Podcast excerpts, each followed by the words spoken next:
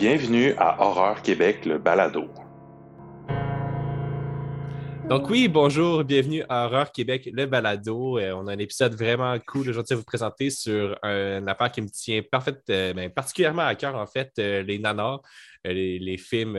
donc on regarde un peu parce qu'ils sont mauvais, un peu parce qu'on les trouve sympathiques, touchants et tout ça. Souvent parce qu'on se moque d'eux, mais c'est la vie, hein. c'est comme ça. Et on a des effets super... Ça fait trop rire Eric quand j'essaie de comme décrire oui. en impro. Euh.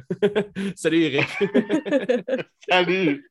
Comment allez-vous mes deux bouts en train? Hey, ça va super bien toi? Ça va super bien aussi, Chloé. Oh. Mauvais Chloé, elle a du, euh, euh, J'ai oublié avant de démarrer qu'il fallait que j'installe ma fille. J'essayais de ne pas vous déranger d'installer ma fille en même temps. Non, mais c'est correct, c'est ça. Ça fait du live. Ça, c'est ça la vie, hein? Je veux dire, ben c'est plein, c'est plein d'embûches, de déception, mais de rire. Oui. Et, de joie. Quand même. Eh on, est dedans, hein? On est dedans pour euh, ce mois de juillet. Ben oui. C'est des vacances. C'est des vacances. C'est ça. Fait chaud, il fait beau. Ah, ben oui. On a vraiment, excusez, là, on va parler de météo, mais on a vraiment une belle température. Là, on est le. on est-tu on est rendu là, là? On est rendu là, oui. on est rendu là. My God! Ben, coudard. Et bientôt, on va engager quelqu'un juste pour ça. Tu sais, on va donner vraiment une émission de nouvelles et culturelles. Ben, non, mais j'allais dire, je vous annonce maintenant que je vais faire la météo à chaque fin de bulletin de nouvelles. Je, peux faire circulation en même temps aussi, Eric. On va te mettre dans un char, ah, tu vas nous appeler. Mon Dieu. Je, serai votre salut bonjour. Ouais. Mais sinon, euh, qu'est-ce que vous avez fait de bon euh, depuis euh, le dernier épisode? moi, est-ce que je peux commencer? je lève la main comme un élève. Genre... moi, moi, moi, j'ai écouté, j'ai écouté deux excellents films que je vais parler rapidement. À, une journée, je, suis tombé sur deux, deux bombes. Je vais commencer par la première. Je ne sais pas si vous l'avez vu, The Innocent film norvégien. Euh, j'ai vu la bande-annonce. J'ai vu la bande-annonce. Réalisé par. Attends, je vais, essayer de prononcer son nom. Eskil Vogd. Bref. non, mais j'ai essayé. J'ai essayé. Puis c'est. Euh, écoute, c'est euh, pendant euh, un été. des enfants, une, famille, une petite famille déménage dans un, dans, dans un gros bloc d'appartements. Il y a plein de gens, mais les gens s'en vont en vacances. Et il reste quelques, euh, quelques enfants euh, présents encore. Et euh, ils découvrent qu'ils ont des pouvoirs sombres. Mm-hmm. Et ils ne savent, pas trop comment les utiliser au début. En tout cas, bref, c'est fascinant de voir l'évolution. évidemment, c'est ça ne vient pas bien. mais je veux, je, veux vraiment pas en dire beaucoup. Juste écoutez ça, c'est un rythme un peu lent, mais en même temps, on est euh, hypnotisé, on est, euh, écoute, quasiment ému aussi parce qu'il y, y, a certaines belles passes euh, entre enfants.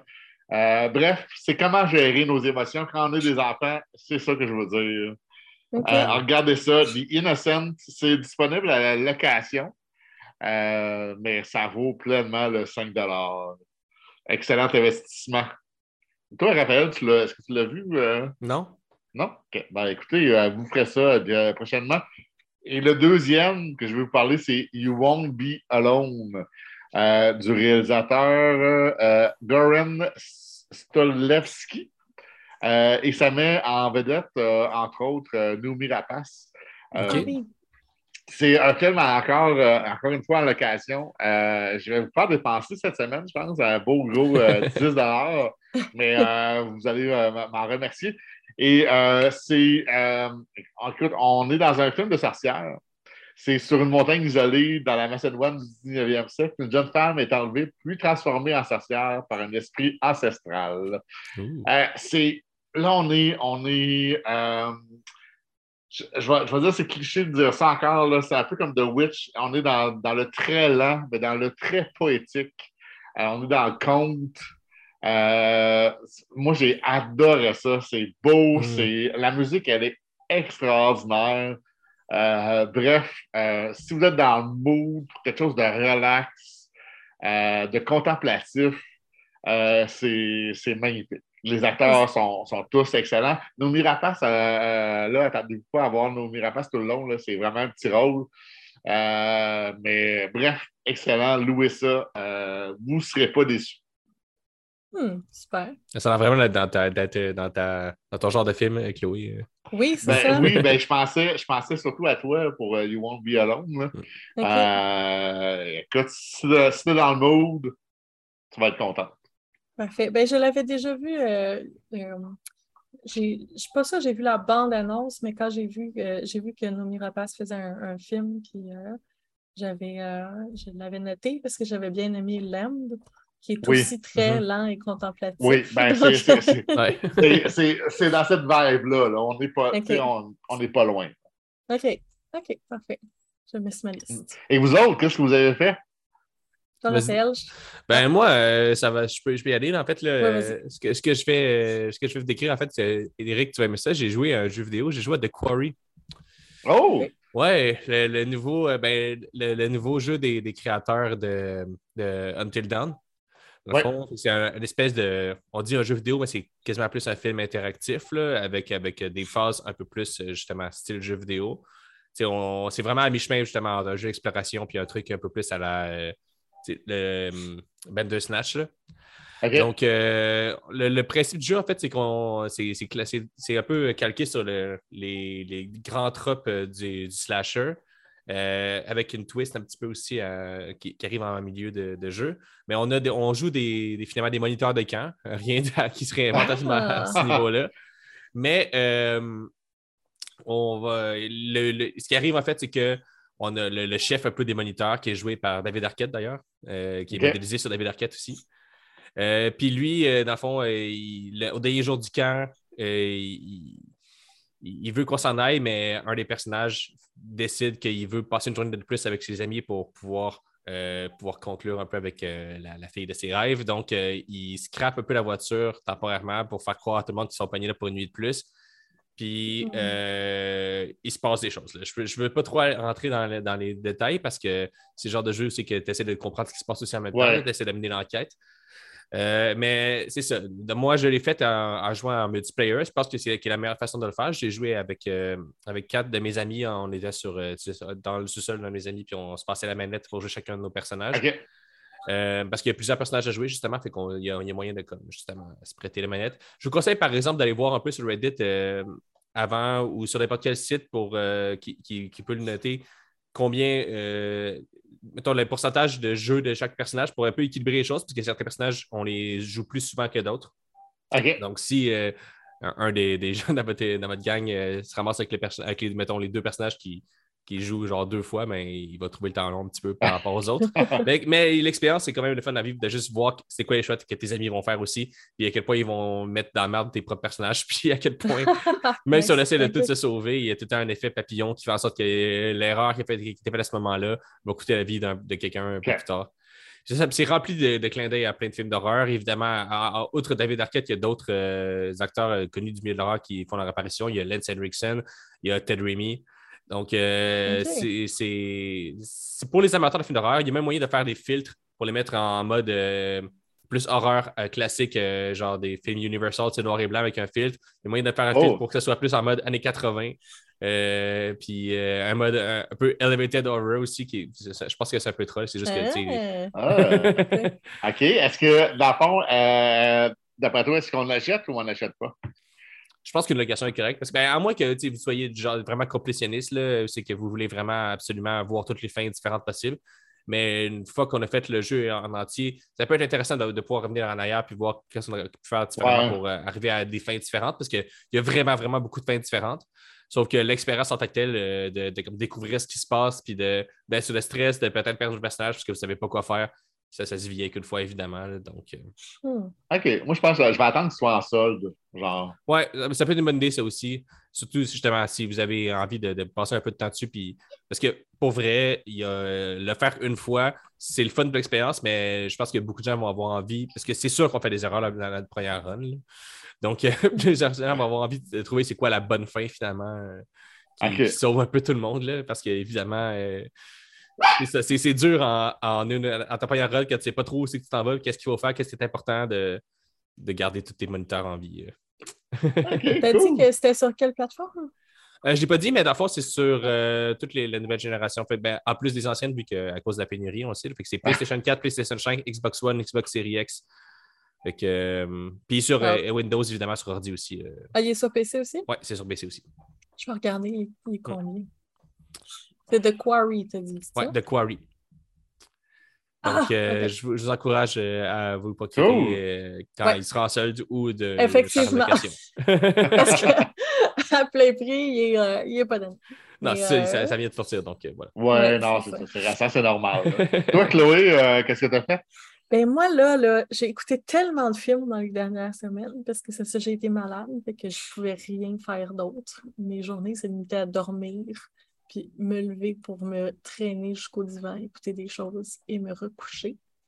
Ce qui m'a permis d'ailleurs, je reviens à un ancien épisode euh, de ce que j'ai dit, ce qui m'a permis d'écouter la deuxième partie de euh, Stranger Things euh, dans les Ouais. heures qui ont de la sortie et donc de m'éviter tous les spoilers parce que je trouve que pour la deuxième partie, ça a été pire que la première. Hmm. Bref, euh, c'est pas une de mes recommandations parce que euh, tout le monde l'écoute, fait que je vois pas l'intérêt de le Hey, recommander. Est-ce que je peux, faire, Mais, euh, faire une petite parenthèse? Oui, vas-y. J'ai écouté le premier épisode hier et j'ai Ouais. trouvé ça plate.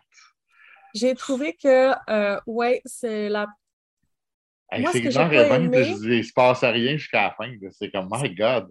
La seule chose que j'ai pas aimé de la dernière saison, c'est que tous les personnages sont en petits groupes. Contrairement aux anciennes Ouais. saisons où ce qu'ils étaient vraiment tous ensemble, là, ils s'en vont vraiment. Tu as un petit groupe qui s'en va à l'autre bout du monde, tu as un petit Ouais. groupe qui sont dans une ville, un petit groupe qui sont dans une ville, puis Mhm. le même un petit groupe se sépare à un moment donné. Tu sais, sans vendre de punch, là, tu sais. Fait que toute la, la, la saison est comme ça, ils sont pas tous ensemble, ils sont vraiment en petits groupes à faire leurs petites affaires qui vont, qui vont éventuellement mener à quelque chose de, de plus gros. Mais euh, ça, j'ai trouvé, ça, ça me faisait un petit peu décrocher. Mais sinon, euh, la finale, elle vaut la peine. Absolument. là. Je vais, je, je vais, je vais continuer, mais je, je pense que je vais étirer la chose. OK. OK. Mais bref, excuse-moi, je te laisse euh, continuer des recommandations. Bref, donc ça a été extrêmement difficile de choisir, mais j'ai fini par euh, faire un choix. Donc, euh, j'ai pris deux films, dans le fond, à vous parler. Euh, le premier, c'est euh, euh, The Found Footage Phenomenon Hmm. sur Ouais, euh, parlé. Shudder. Hmm. Euh, donc, c'est un documentaire sur euh, la genèse et l'histoire des found footage. Euh, il y a des réalisateurs, il y a le réalisateur de euh, Blair Witch, de euh, Megan is Missing, de Ghostwatch, de euh, euh, Found Footage 3D. Euh, J'en oublie, mais il y en a plein. Euh, il y a des auteurs qui sont euh, spécialistes du found footage, puis ils vont parler comment c'est né, pourquoi euh, on aime ça, pourquoi l'effet que ça a, le but, puis etc. Bon, en profondeur, c'est extrêmement intéressant, surtout si vous aimez les found footage, puis même si vous ne les aimez pas, ça peut peut-être vous faire comprendre un petit peu plus le genre, parce que Mhm. c'est un genre qui est extrêmement incompris. Donc, euh, je le recommande. Puis moi, j'ai toujours été une grande fan des found footage, puis je pensais que j'avais vu les, les majeurs. Puis il y en a beaucoup dans ce euh, documentaire-là que je n'avais pas vu. Donc, je les ai mis sur ma liste et j'ai commencé à toutes les écouter un après l'autre. Bref, celui que j'ai noté, que, dont je voulais vous parler, c'est c'est négociable que c'est un fan footage parce qu'en fait, ce n'est pas un fan footage, c'est un faux live. Ça s'appelle euh, Ghost Watch. Ça a été euh, fait par la BBC Ah en oui. 1992. Oui, j'ai oui, j'en ai entendu parler, celle-là. Je ne sais pas si vous vous rappelez euh, de The War, The War of the Worlds en Oui. 1938. C'est un Ouais, le euh, canular, euh, Oui, c'est le même principe là, qu'ils font. Là. Parce que c'est ça, tout le monde pensait que c'était réel, donc les gens paniquaient parce qu'ils pensaient que les, extraterrestres nous envahissaient. Ben, Ghostwatch, c'est la même chose. Ils ont fait un live qui n'était pas un live où on allait, euh, puis c'est- c'est britannique en fait, euh, donc euh, vous allez remarquer, là, ceux qui ont écouté les, Gun- les Conjuring, c'est vraiment, vraiment très, très euh, inspiré de euh, l'histoire euh, du hunting de, de je ne sais plus trop que, où, là, la, la mère avec ses deux filles qui sont victimes d'une d'un- poltergeist, finalement. C'est c'est cette histoire-là, en fait, qu'on voit. Donc, on a des scènes qui se passent dans le studio, on a des scènes qui se passent sur place, où ce qu'on voit le, les, euh, les personnages essayer de, de trouver, d'être témoins, dans le fond, de, de, phénomènes. Et en même temps, tu as des gens qui vont appeler au studio pour faire part de leur, euh, leur les des phénomènes qui se sont passés chez eux ou de leurs témoignages, etc. As vraiment un numéro en bas. Donc, on peut supposer qu'il y a des gens qui appelaient à ce numéro-là aussi, qui pensaient qu'ils écoutaient vraiment quelque chose de réel. Euh, je pense qu'il faut se mettre dans ce mode-là pour l'écouter parce qu'on s'entend que c'est quand même 1983. Mais puis il ne se passe pas grand-chose. Ils ont vraiment buildé là, tout le long du film pour une finale, euh, je dirais pas grandiose, mais euh, qui, qui, qui, donne des frissons. On va dire ça comme ça. Euh, puis je pense que c'est absolument un film à voir. Est-ce que ça l'a bien vieilli? C'est discutable. Mais moi, je l'ai écouté d'une shot. J'ai trouvé ça vraiment bon. Puis c'est quelque chose qui n'a pas vraiment été refait. Donc, ce n'est pas quelque chose qui a été fait avant, c'est pas quelque chose qu'on a vu après non plus, c'est vraiment une petite pièce unique. Donc, euh, voilà. Ghost Watch. Ouais, euh, c'est des The Enfield Hunting que tu cherchais. Oui, c'est ça. Oui, c'est ça. Ouais, ouais. Et euh, où est-ce qu'on peut voir ça? Ah, Prime Video. Ah, ben voilà. Oui, il est sur Prime. Voilà. Ah, très cool, Chloé. Donc, on peut passer au segment des nouvelles. Eric, qu'est-ce que tu as à nous raconter aujourd'hui? Ben, écoute, j'ai euh, deux petites affaires que je vais vous parler, mais euh, je vais commencer par la première. Donc, si vous nous écoutez avant le 14 juillet, vous avez encore le temps. Donc, Horreur Québec euh, pour célébrer la sortie de Nope. Ben hmm. non. ben non. la, la, version en version française qui sort le 22 juillet prochain, le prochain film de Jordan Peele. Euh, donc, c'est euh, une soirée, c'est le 20, euh, c'est pour une, représentation, pardon, le mercredi 20 juillet à 19h au cinéma Banque Scotia à Montréal. Donc, assurez-vous d'être pas loin. Donc, on a le formulaire si vous voulez rappeler. Donc, je rappelle, vous avez un, jusqu'au 14 juillet pour, pour participer au concours. Donc, ça vous donne un laissez-passer double pour voir Nope. Ben non! J'adore dire ça. Ben non! Le lien du concours va être aussi dans l'article d'Horreur Québec là, si vous avez cliqué là-dessus. Donc, euh, dépêchez-vous de participer. Donc, et là, la grosse affaire en juillet, là, je, écoute, je ne vais, pas surprendre personne, c'est Fantasia qui s'en vient. Mm-hmm. Ouais. Ça vient justement aussi à partir du 14 juillet prochain. Et euh, les billets sont déjà en vente parce qu'on enregistre euh, ce, ce, samedi 9 juillet. Et euh, ils sont à partir euh, de 13 h aujourd'hui en vente. Donc, garagez-vous, ça part super vite d'habitude. Et euh, l'équipe de Québec a fait des 10 suggestions pour essayer de vous aider, là, parce que des fois, là, ça va être vraiment intimidant. Tu arrives devant la, programmation de, de, Fantasia et tu dis OK, qu'est-ce que je vais aller voir? Puis, souvent, je veux dire, c'est pas tout le monde qui a la chance, comme moi, d'avoir deux mois de vacances pendant 24 ans. Donc, euh, les choix sont vraiment importants et, euh, limités. Donc, euh, on va essayer de vous faire 10 belles suggestions qu'on n'a pas vues. donc, c'est vraiment pas au hasard, mais avec le feeling qu'on a. Donc, libre à vous de les prendre ou pas. Mais sinon, avancez cette partie-là. vous n'êtes pas content. Vous pourrez une plainte avant de voir clair. Bref, je commence avec The Breach. Euh, donc, Fantasia inaugure la nouvelle section Ombre septentrionale cette année, dédiée au cinéma canadien, étrange et dangereux. Donc, on retrouve dans, parmi ce lot-là The Breach. C'est le deuxième long métrage du cinéaste Rodrigo Gudino, euh, fondateur de Rue Morgue. Et, mm. euh, ouais, il s'agit d'une adaptation du roman de Nick Cutter où on où un corps est retrouvé avec d'étranges blessures dans la forêt du nord de l'Ontario. Et, écoute, pas intéressant, c'est Slash, guitariste de Guns N' Roses, qui produit et compose la musique du film. Wow. Euh, et il y a une bande-annonce disponible parce que ce pas tous les films qui ont des bandes-annonces, mais euh, celle-là, elle est disponible sur le site euh, Internet. Il est sur ma liste, en tout cas, celle-là.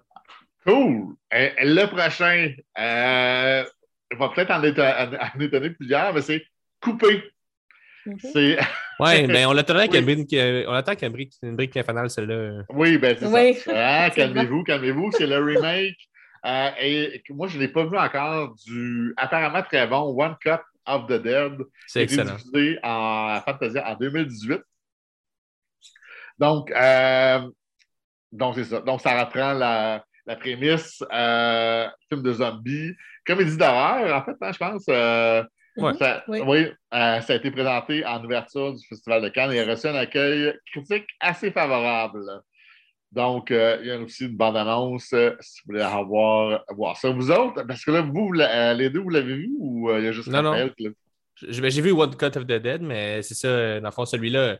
Mais je suis, un, je suis un peu curieux de voir qu'est-ce que ça va se faire avec. Parce que c'est quand même Michel Zanavicius, là, euh, puis sa filmographie, c'est le gars qui a fait The Artist, c'est le gars qui a fait euh, les, euh, les OSS 117. Tu sais, C'est c'est pas n'importe qui, là, surtout faire de la comédie. Donc, euh, je suis quand même curieux de voir ce que ça va donner. Là, euh, mais je, je- je suis comme un petit peu ambigu par le fait que ça va être dur de recréer la magie du premier. là. En tout cas, pour ceux qui ont vu le premier, Ouais. ça risque d'être un peu. euh, T'as comme, t'as, t'as comme un semi-croquant. Ouais, je sais mi-croquant. OK, OK. Ça, ça, ça, on n'est pas loin. là. Exact. Mais je suis sûr, je suis sûr que tu vas, avoir, tu, vas, tu vas avoir la chance de nous en reparler si tu le vois ou euh, Oui, quand même. Le prochain, Hypocon- euh, Hypochondriac. Euh, Fantasia dédie un cycle au cinéma de genre queer pour sa 25e édition avec neuf longs métrages, dont Hypochondriac, euh, Emen, euh, où un homme craint pour sa santé mentale alors qu'il reçoit des paquets étranges de sa mère. Présu- eh non, pré- J'ai de la misère, bordel. hein? J'ai comme du ressentiment un peu dans le sang pour faire un mauvais jeu de mots. Euh, donc, oui, qui reçoit des paquets étranges de sa mère, présumément internée. Donc, euh, c'est un film qui parle euh, d'une descente au, euh, au cœur de l'obsession, du désespoir, de la folie, ici des traumatismes de l'enfance. Bref, un film euh, joyeux. Euh, mais Ouais. celui-là, j'ai, euh, j'ai- j'ai, euh, je suis bien curieux de le voir aussi. Je pense qu'il est dans ma liste, celui-là aussi. Euh, à surveiller. Il n'y a pas de bande-annonce, par exemple OK. pour celui-là. Le prochain, et non le moindre, du, du maître des, des Giallo. Je ne sais jamais comment, comment on le prononce? C'est un. Jello puis des. T'es- En tout cas, Ah, ben ça, je savais pas, par exemple. Non, non plus. Techniquement, techniquement, en italien, genre, quand, quand il y a des i, c'est c'est que genre c'est au, au pluriel. C'est Fait que c'est comme des spaghettis, on pourrait dire un spaghetto, il paraît. Ah, euh, Ah. ah, vous ne direz pas que vous apprenez pas grand-chose à, C'est le moment Ah, culturel. podcast, Ah, oui. quand même. Merci, euh, Raphaël. Donc, ici, on parle du retour du maître Dario euh, Argento avec Dark Glasses. Euh, écoute, sa réputation euh, hein, est, plus, est plus à faire. Quoique, je pense que c'est. J'ai pas vu, j'ai pas tout vu, mais je pense que ces derniers films sont pas super. Si je me C'est trompe pas. c'est ce qu'on m'a dit. C'est ce qu'on m'a dit, mais je vais me, je vais me risquer quand même. Oui, ben écoute, son film renoue avec le genre, évidemment. Euh, donc, c'est l'histoire d'un psychopathe qui s'en prend à des prostituées. C'est pas plus Euh, que ça. Oui, ben. Effectivement. Voilà. Donc, euh, ben, il va avoir euh, sa fille euh, Asia Argento qui joue, euh, qui joue dans le film, en plus d'être productrice associée. Et il va bénéficier aussi des effets sanglants de Sergio Stival, Stivaletti, qui a, fait, ben, qui a participé à Cemetery Man et Phenomena, entre autres. Donc, êtes-vous excité du retour de Argento? Ben, moi, là, j'ai adoré les films que j'ai vus d'Argento, mais je ne les ai pas tous vus. Donc, je ne peux pas dire que je suis une grande experte et une grande fan, mais j'ai beaucoup aimé ce que j'ai vu. Donc là, je, je vais peut-être avoir un œil plus, euh, euh, comment je pourrais dire, euh, plus vierge. Ben, Parce que j'aurais pas des attentes, euh, tu sais, je ne suis pas une grande experte, donc je vais peut-être pouvoir apprécier le film tel qu'il est sans, c'est ça, sans avoir les attentes, étant donné que je connais très très bien le réalisateur, comme, euh, comme ça pourrait être le cas avec d'autres euh, réalisateur. Ok. Je ne sais pas si c'est clair ce que je dis. Oui, oui. On finit toujours par te comprendre. Par contre, il y a Jean-François euh, Trotteau de Oui. Québec qui m'a dit que même s'il avait été un petit peu déçu par la fin, parce qu'il l'a vu déjà, Ah, même s'il avait été un peu déçu par la fin, euh, il trouvait que c'était quand même un film à voir. Donc, Non. Oh, ok, ça, ça, ça euh, monte mes attentes encore plus, quand même. Là, le prochain film, j'ai plus que semi-croquant. Mm. Je suis vraiment excité. Euh, c'est le film Résurrection d'Andrew Simmons, euh, qui met en vedette Rebecca Hall dans le magnifique Night House, sorti en Mhm. 2021. Si vous ne l'avez pas vu, courez voir ce film-là. Il est disponible sur Disney Plus en plus. Plus en plus. Ouh, quelle belle phrase! Rebecca Hall interprète Margaret, une femme bien rangée, qui voit sa vie basculer lorsqu'un visage oublié de son passé refait surface. Tudou! Ta, ta, ta. Ah, ça. Et en vedette aussi Tim Roth, Oh yeah. euh, notre cher Tim Roth, qui incarne un homme mystérieux et particulièrement odieux, paraît-il, en question dans ce slow burner. Ça, je suis vraiment excité. Il y a- Allez voir le teaser. Bref, j'ai bien hâte. Je pense que ça, c'est mon top 1 Ah oui? dans ma liste. Oui, ben, ouais, il n'est pas loin, mais moi, j'ai un... ce que j'aime beaucoup à Fantasia, c'est les, euh, les euh, compilations de courts-métrages. Euh, mon top 1, je pense que ça serait le- l'extraordinaire ouverture que j'ai Ah, hâte ok. de voir. Cool. Mais euh, ouais, c'est ça. Avec euh, Small Gauge Trauma aussi. Mais mettons troisième. Ah. Troisième, ça serait. OK, c'est ouais. bon. C'est bon. Je te demanderai tantôt à la fin, euh, Raphaël, peut-être ton, ton film, tu as plus envie de voir. Ça va Mhm. te laisser plus de temps d'y penser. Ouais. Euh, J'enchaîne avec Piggy, euh, qui, Oui. qui parle d'intimidation. Donc, dans, dans Piggy, euh, c'est une adolescente souffrant d'obésité qui est victime des pires sévices à son école. Mais sa dernière euh, walk of shame, permettez- permettez-moi la- l'anglicisme, Mhm. ben, à sa maison va changer le cours de sa vie dans un bain de sang. Fait que déjà là, on est, on est attiré. Euh, ça a été présenté euh, en première mondiale à Sundance dans la section Midnight. C'est adapté d'un court-métrage de Carlotta Perada qui a été comparé à Carrie en territoire Mm. Grand House. Donc, euh, apparemment, selon euh, le magazine euh, Variété, euh, personne n'était indifférent à ce film-là. Qui pique, euh, qui pique aussi ma curiosité quand même? Euh, oui, euh. Carrie dans Grindhouse, ça peut être euh, quand même assez spectaculaire. Oui, oui, Ah oui. tout à fait. Euh, autre, euh, écoute, sujet aussi euh, d'actualité, de société, en fait, je devrais dire, nos personnes âgées. Euh, le, le prochain film, c'est The Elderly, Mhm. qui, euh, qui, a été présent- qui présenté, excusez-moi, en première mondiale et en compétition pour un cheval noir. Ce film espagnol euh, est un cri du cœur pour les, euh, pour personnes âgées, dé- dénonçant le, le traitement que la société leur fait, mais aussi en leur donnant un droit de parole. Donc, on parle euh, d'un film réalisé par Raúl Cerezo et Fernando González Gomez, qui ont réalisé The Passenger, qui nous plonge dans une démence d'un octogénaire suite au suicide de son épouse. Donc, euh, on parle ici d'un- film qui va lentement aller vers l'horreur et le paranormal. Mhm. Donc, euh, ça aussi, j'ai bien hâte. J'ai bien hâte de voir ça. Ouais, c'est bien intriguant. Ouais, quand même. Puis, euh, j'a- j'adore quand les films mettent en vedette les personnes âgées. Donc, on- je pense à Anything for Jackson qui a été présenté à Fantasia en 2020, qui mettait en vedette euh, deux petits vieux qui, faisaient partie euh, d'une secte euh, qui faisait de la magie noire. Bref, Mhm. un, un film que j'avais beaucoup aimé. Donc, euh, c'est pour ça que je, je, je- je- quand- je te dirais un semi-croquant pour celui-là. Aussi. quand, ouais. même, quand même. J'enchaîne encore. Écoute, on, on arrive en bas de la liste. là. Avec la, la Pietà, c'est euh, un autre euh, titre présenté dans le cadre du regard euh, sur le film de genre queer. Et lui vient, il vient de- d'Eduardo Mm. Casanova, celui qu'on surnomme le John Waters espagnol. Donc, Ok, écoute, c'est, ouais, rien de moi. On va pouvoir, avec son film Skin en 2017, qui est apparemment à voir sur Netflix, là, si vous ne l'avez pas déjà vu.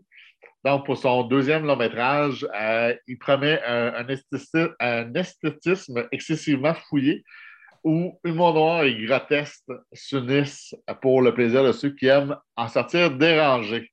Ouh, Donc, ça, ça parle. Le, oui, ben ça, c'est pour toi, ça. Le réalisateur va être présent euh, par ailleurs au, euh, au festival. D'ailleurs, un autre, écoute, on, il y a un lien ici avec toi, Raphaël, encore. OK. Le prochain, c'est All Jacked Up and Full of Worms. Okay. Donc, ceux qui sont à, à, la recherche de films trash, euh, dans le sens sale et dégoûtant du terme, devraient miser sur ce film-là d'Alex Phillips. Donc, la première, c'est une première mondiale qui nous réserve un délire underground et hallucinogène, tapissé de verre de terre. Wow. Ah, voilà, oui, déjà ah, là, non. je suis comme, ah, non. Je n'ai pas, été capable d'écouter finir la bande-annonce. Oh, bon, ben tu vois. On suit le concierge d'un hôtel mytho à travers un odyssée de sexe et de violence engendrée par la mystérieuse drogue rampante. Donc, euh, Ouais, ben, je pense que mon tapeur vient d'être trouvé. Là. donc, je pense que c'est vraiment plus pour toi que pour nous, Oui. quand même. Ah, le prochain. Le dernier, en fait, la dernière suggestion. Euh, ça, je, je- euh, en bas, je, je, je le je le mettrais dans mon top 2, genre. Hmm. Euh, c'est The, the, Har- the, the Harbinger. Euh, le film, en fait, il est euh, non seulement nommé pour le prestigieux Cheval Noir, mais toute l'équipe, genre cinéaste, producteur et acteur, va être présent. Donc, Fatalia a vraiment mis le paquet pour ce film-là. C'est réalisé par Andy euh, Mitton. Ah, le gars qui fait euh, The Witch in the Window. là. Ouais, et We Ouais, Go ça, c'était On.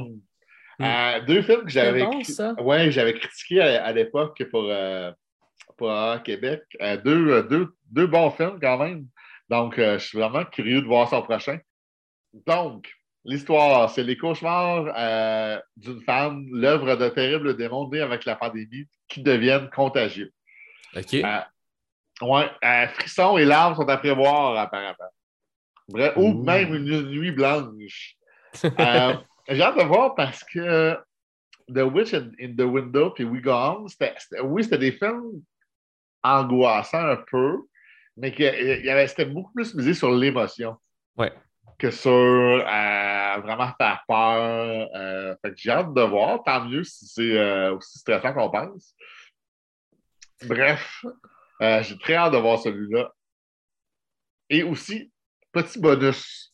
Euh, vous savez, en Fantasia, il y a souvent des films euh, euh, rétro. Donc, Ouais. il, y a, il va nous présenter 4K, version 4K, euh, le film Blue Sunshine OK. du réalisateur Jeff Lieberman, que je n'ai pas vu. Sinon, euh, Raphaël, encore le film monstre culte de Deadly Spawn, Yeah. restauré en 4K. Hey, ça va être beau en aussi la- 4K, ça. ça va être euh, euh, re- restauré. Il y a aussi euh, euh, Dans ma peau de Marina, de Marina de Vannes, qui célèbre son 20e Oui. anniversaire. Euh, les fans... sur ma liste aussi. Ah oui? Ah, parfait. Les fans d'horreur italiens aussi euh, vont pouvoir découvrir le très rare Giallo Footprints, qui va être restauré et numérisé en 2K à partir du négatif original. Donc, euh, ça fait le tour. Raphaël, juste pour terminer, Hmm? le film que tu as envie le plus de voir? Ben, la manière que tu as écrit Object Up and Full of Worms, ça me parle vraiment. Et je pense que ça va être. euh, S'il y a un film à Fantasia que je vais pas rater Ouais, à tout prix, ça va être celui-là. Puis, euh, ouais, ben, en fait, euh, je trouve que c'est vraiment une belle sélection, en fait, encore une fois, cette année. Euh, ils ont vraiment mis le paquet.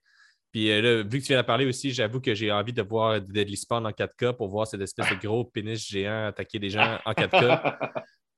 À quel Et, euh, et là, je rappelle, euh, on a oublié de le mentionner, mais c'est complètement présentiel. Mhm. C'est- Donc, on revient à, à la normalité. Euh, les billets sont en vente euh, ce samedi 9 juillet, euh, 9 juillet à partir de 13h et ça commence le 14 juillet prochain. Et sur ce, bon festival, les amis. Attends, je te merci, corrige, Eric. Parce que là, tu Hein? as dit ce, ce samedi, mais ça va être déjà sorti. Oui, ben ça, tu sais, oui, ce samedi, oui, t'as raison. Hier, tout le monde. Hier. Hier. Rigueur, Eric, rigueur. My God. Je vais aller, je vais, je vais aller prendre des cours de prononciation et euh, je vais aller me flageller un peu. Euh, sur ça, je vous souhaite quand même un bon festival. Amusez-vous bien, profitez de l'été. Euh, bref, à la prochaine. Merci, Eric, à la prochaine. Bye bye. Bye. Donc oui, bienvenue à tous pour ce deuxième segment de notre émission, ce qui porte sur euh, les nanars, les séries B, les navets, non pas les navets, mais les séries Z, euh, peu importe comment vous appelez ça.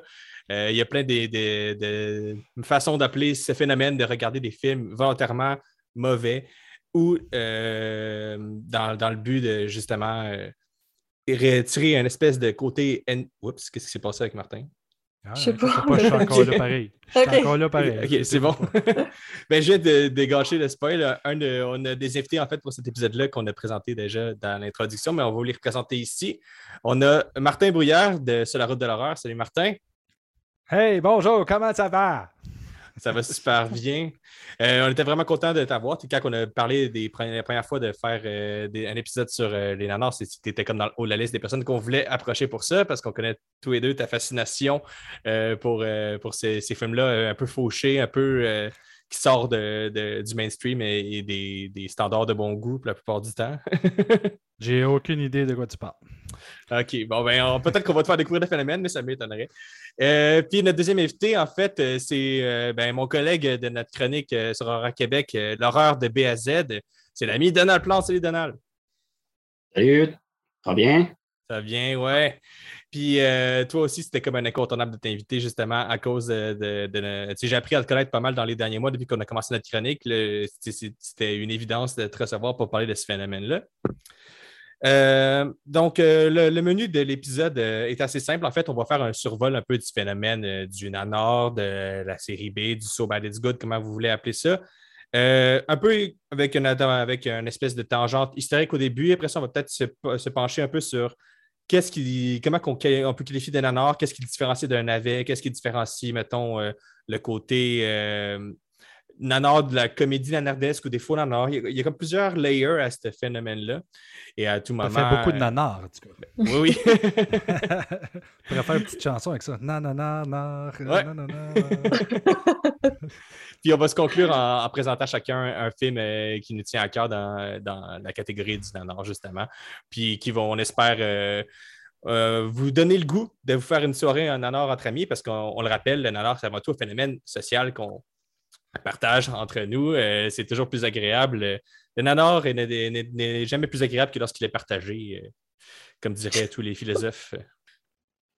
Donc oui, donc démarrons un peu avec euh, l'historique du phénomène du nanar. En fait, c'est difficile de, vraiment mettre un point de départ sur le phénomène, parce qu'à la base, même le terme nanar, euh, qui est beaucoup employé en France, euh, mais qui est de plus en plus euh, euh, employé au Québec aussi, à la base, ça ne désignait pas vraiment des films, ça, remonte au, au 18e siècle et même ben, 19e, moitié du 18e, début 19e.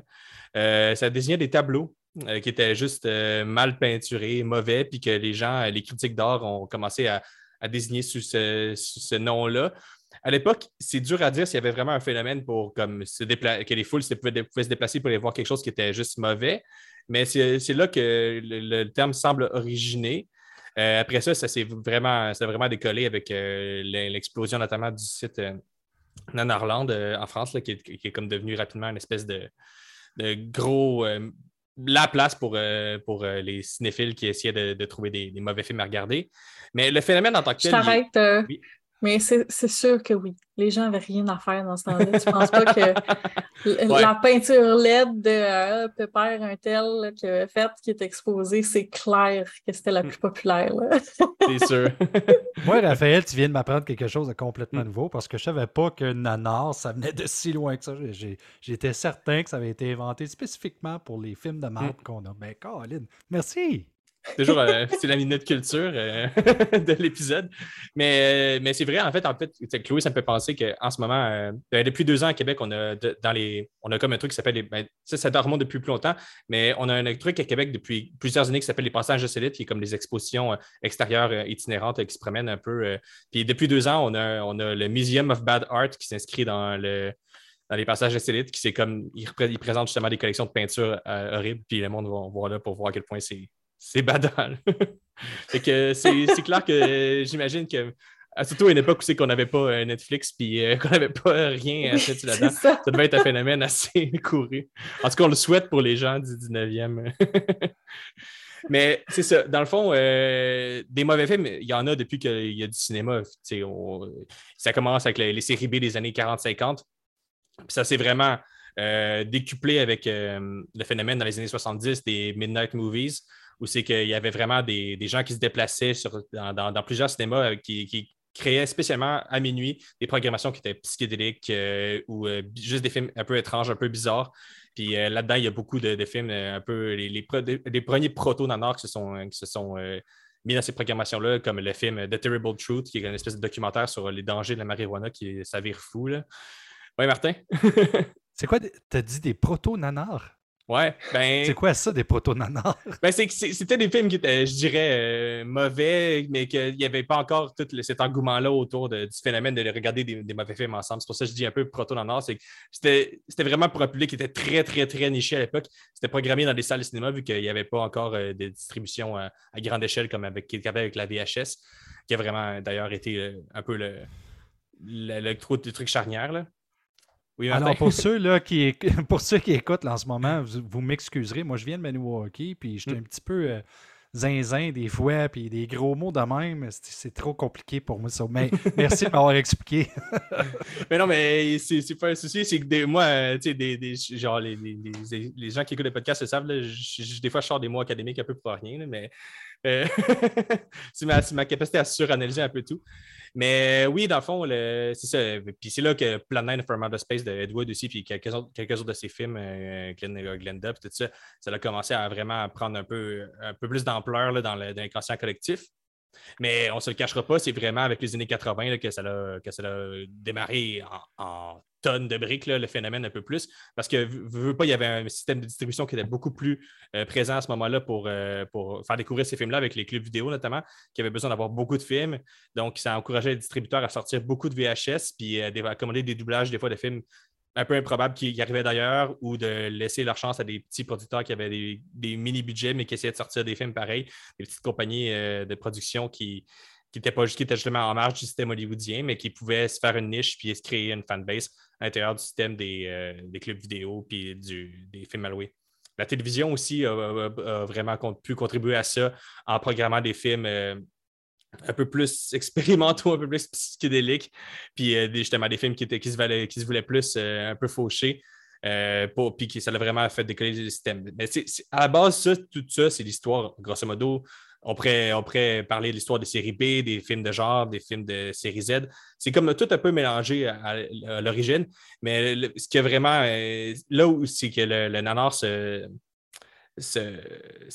manifeste, que la nanar de- devient vraiment euh, un phénomène qui est, plus présent, c'est vraiment avec euh, l'arrivée de l'Internet, puis le- la capacité de, par- de partager rapidement ses découvertes avec les autres, puis avec le- justement l'espèce d'engouement qui va se créer autour d'œuvres qui vont devenir cultes sur Internet comme euh, The Room, euh, Troll 2, euh, Bear- The Birdemic, le premier, etc.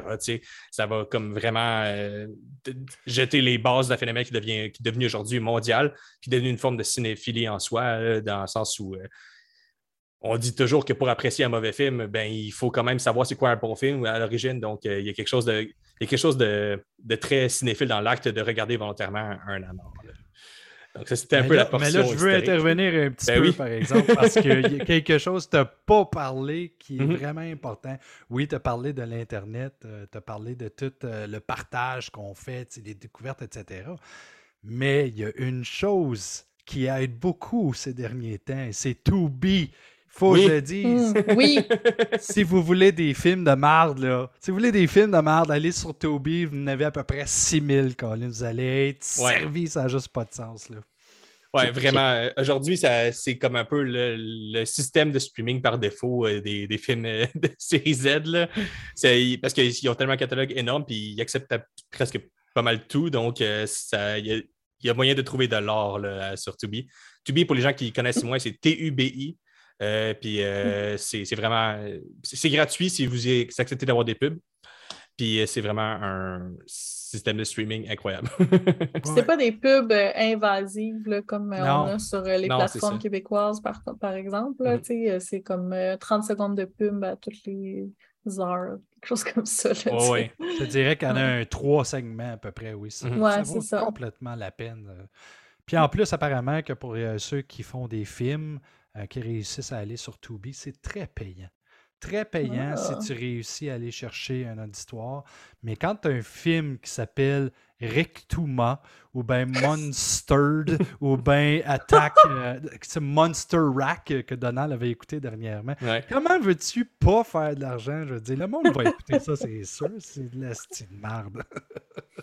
Ben, c'est pour faire du pouce sur ce que tu viens de dire, c'est justement, je pense que l'attrait euh, du Léonard passe en premier lieu par son titre puis par son poster. Souvent, c'est le premier truc euh, qui va te, faire accrocher puis te faire découvrir parce que je pense que chaque être humain, on a foncièrement un, amour pour le- le- les, films un peu euh, camp.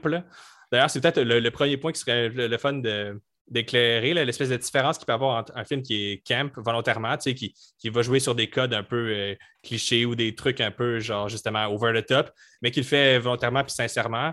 Les films sont plus ironiques, qu'ils ils utilisent euh, puis qui remanient les codes pour justement peut-être des fois faire plus une critique ou genre de, jouer sur le côté euh, dire l'inverse de ce qu'on pense. Puis les films sont carrément cyniques où là, ils- on fait juste un peu genre euh, où on a juste des producteurs qui veulent volontairement faire un film qui est, qui est dégueulasse, puis qui, en se disant, genre, on n'a pas besoin de mettre d'efforts, on n'a pas besoin de mettre de passion, puis on va avoir un- des, des clics, puis des streams juste parce que on- le monde va être inté- inté- intéressé par euh, justement un film qui s'appelle Sharknado, pour ne pas le nommer. hein. Donc, euh, Il y avait de la passion dans Sharknado, je m'excuse. peut-être dans le premier, mais il me semble que vers- plus ça se tirait, puis plus je me disais, c'est bon.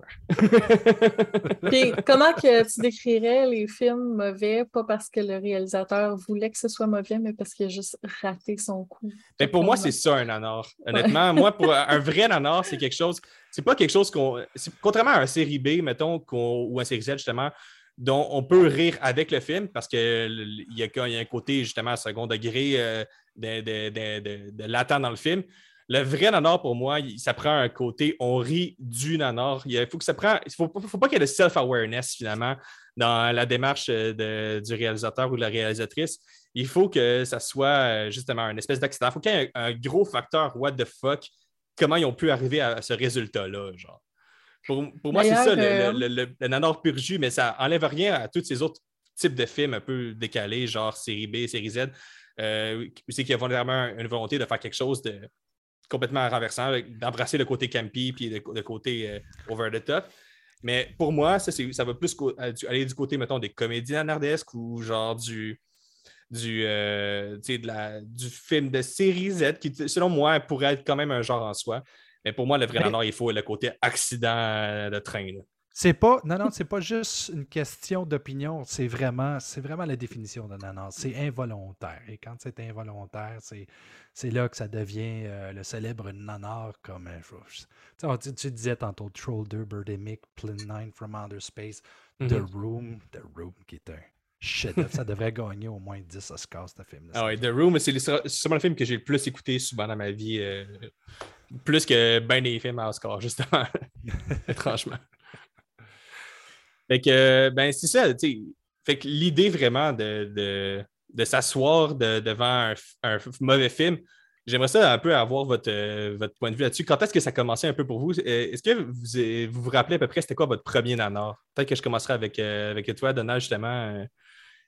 euh. Ben moi, je me souviens pas c'est quoi mon premier nanar, mais ça a commencé vers l'université. Mhm. Euh, ben, en fait, avant ça au cégep. J'avais des cours de cinéma, puis on a décortiqué le cinéma hollywoodien, puis on, puis on se rend compte que c'est toujours du pareil au même. Mhm. Et moi, ben, au lieu de me décourager du cinéma comme d'autres étudiants, je me suis mis à me tourner vers des productions indépendantes, des films euh, qui n'ont qui ont pas beaucoup de budget, des films in- in- étrangers aussi, beaucoup de films de québécois. Puis je me suis mis à découvrir un cinéma que, dont je n'avais aucune idée que ça existait. Je me suis toujours beaucoup amusé à faire des découvertes, puis aussi à faire découvrir des films qui sont vraiment hors de l'ordinaire à des amis. Puis euh, quand j'étais à l'université, on avait une, euh, euh, en résidence, on avait une activité qui s'appelait les mercredis pourris. OK. c'est tous les, tous les mercredis, on, on faisait jouer un mauvais film au petit café dans la résidence. Moi, quand je suis allé là, on faisait jouer Waterwall puis euh, Battlefield. Earth- Battlefield Earth, ouais. Moi, je me suis dit, on a besoin de moi. Parce que.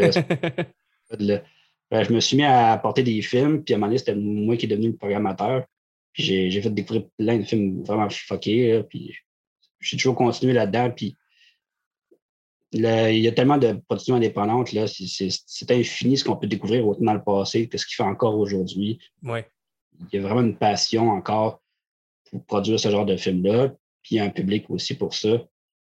Moi, je ne m'attends jamais de découvrir des, des films qui me surprennent des fois juste avec le titre ou avec l'affiche.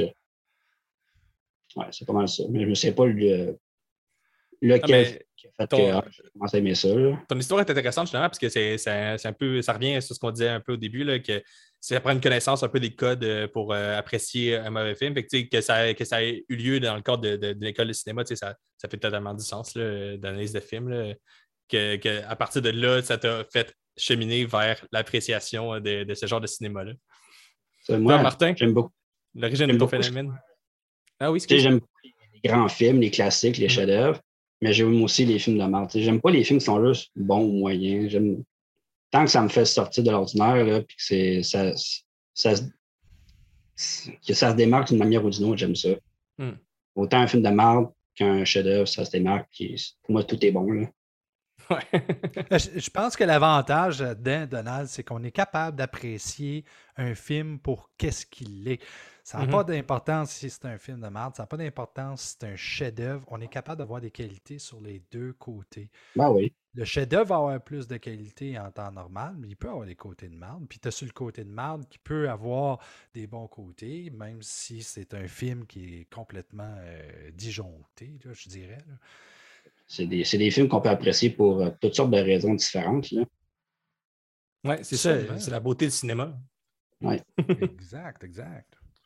Puis toi, Martin, comment ça a commencé un peu ta fascination pour le cinéma euh, marginal, disons? Euh, moi, moi c'est vraiment accidentel. Puis je reviens à ce que je disais tantôt. Je viens de Maniwaki. Alors, à Maniwaki, c'est un petit village. Et quand je voulais louer des films d'horreur, parce que je suis comme, tu sais, quasiment le seul fan d'horreur euh, maniaque qu'il y avait à Maniwaki, là, je- je- moi, ce que je faisais, je m'en allais à la section horreur, là, puis je prenais les cinq premiers films d'horreur qu'il y avait sur la rangée de gauche. Je les amenais chez nous et je les regardais. Donc, évidemment, tu avais des chefs-d'œuvre là-dedans, puis tu avais des crises de films de marde. Excusez. Et là, les, les- les films de marde, je suis comme, OK, il y en a qui sont pas bons, mais il y en a qui sont bons. Là, je tombe dans des affaires comme Empire. euh, je tombe dans des affaires comme Full Moon, tu sais. Ouais. Je, je suis comme, OK, le, le petit côté Full Moon, là, surtout là, dans euh, l'ère Paramount, puis Empire aussi, je veux dire, regarde, quand ils ont fait euh, The Dolls, quand ils ont fait euh, tous les films de Stuart Gordon avec Reanimator, etc., etc., euh, c'est- des choses qui sont le fun à découvrir. Je me rappelle Empire, un des films que, que, que j'ai trippé raide, qui est vraiment un so bad it's good, même si c'est pas tout à fait un nanar, c'est Terror Vision. Terror Vision, je l'écoute à peu près comme une fois par année, tellement que j'enjoy ce film-là. Mais, pour continuer dans mon histoire, euh, c'est à force d'écouter tous les films qu'il y avait à Maniwaki, parce que si j'écoutais hein, que les films qui étaient bons, j'aurais fini la liste v'là longtemps. Mais ceci dit, c'est euh, l'ère COVID qui m'a poussé à, à- apprécier encore plus le So Bad It's Good parce que j'avais tellement rien à foutre chez nous à un moment donné. J'ai dit, crime, faut que je me trouve quelque chose, faut que je fasse de quoi, tu sais. Puis, je suis tombé sur un groupe qui s'appelle So Bad It's Good euh, Movie Grind, blablabla. En tout cas, là, un titre long de même. là. Et euh, ce groupe-là, il faisait des watch parties.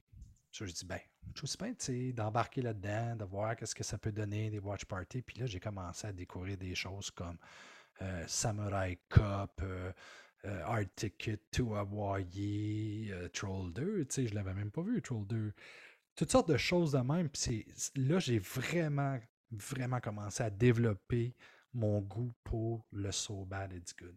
Mm. Tellement que j'ai décidé de commencer à travailler sur un documentaire de So Bad It's Good. Cool. Et non, et non seulement ça, j'ai aussi euh, j'ai décidé d'acheter tout ce qu'il y avait de mauvais dans les pawn shops.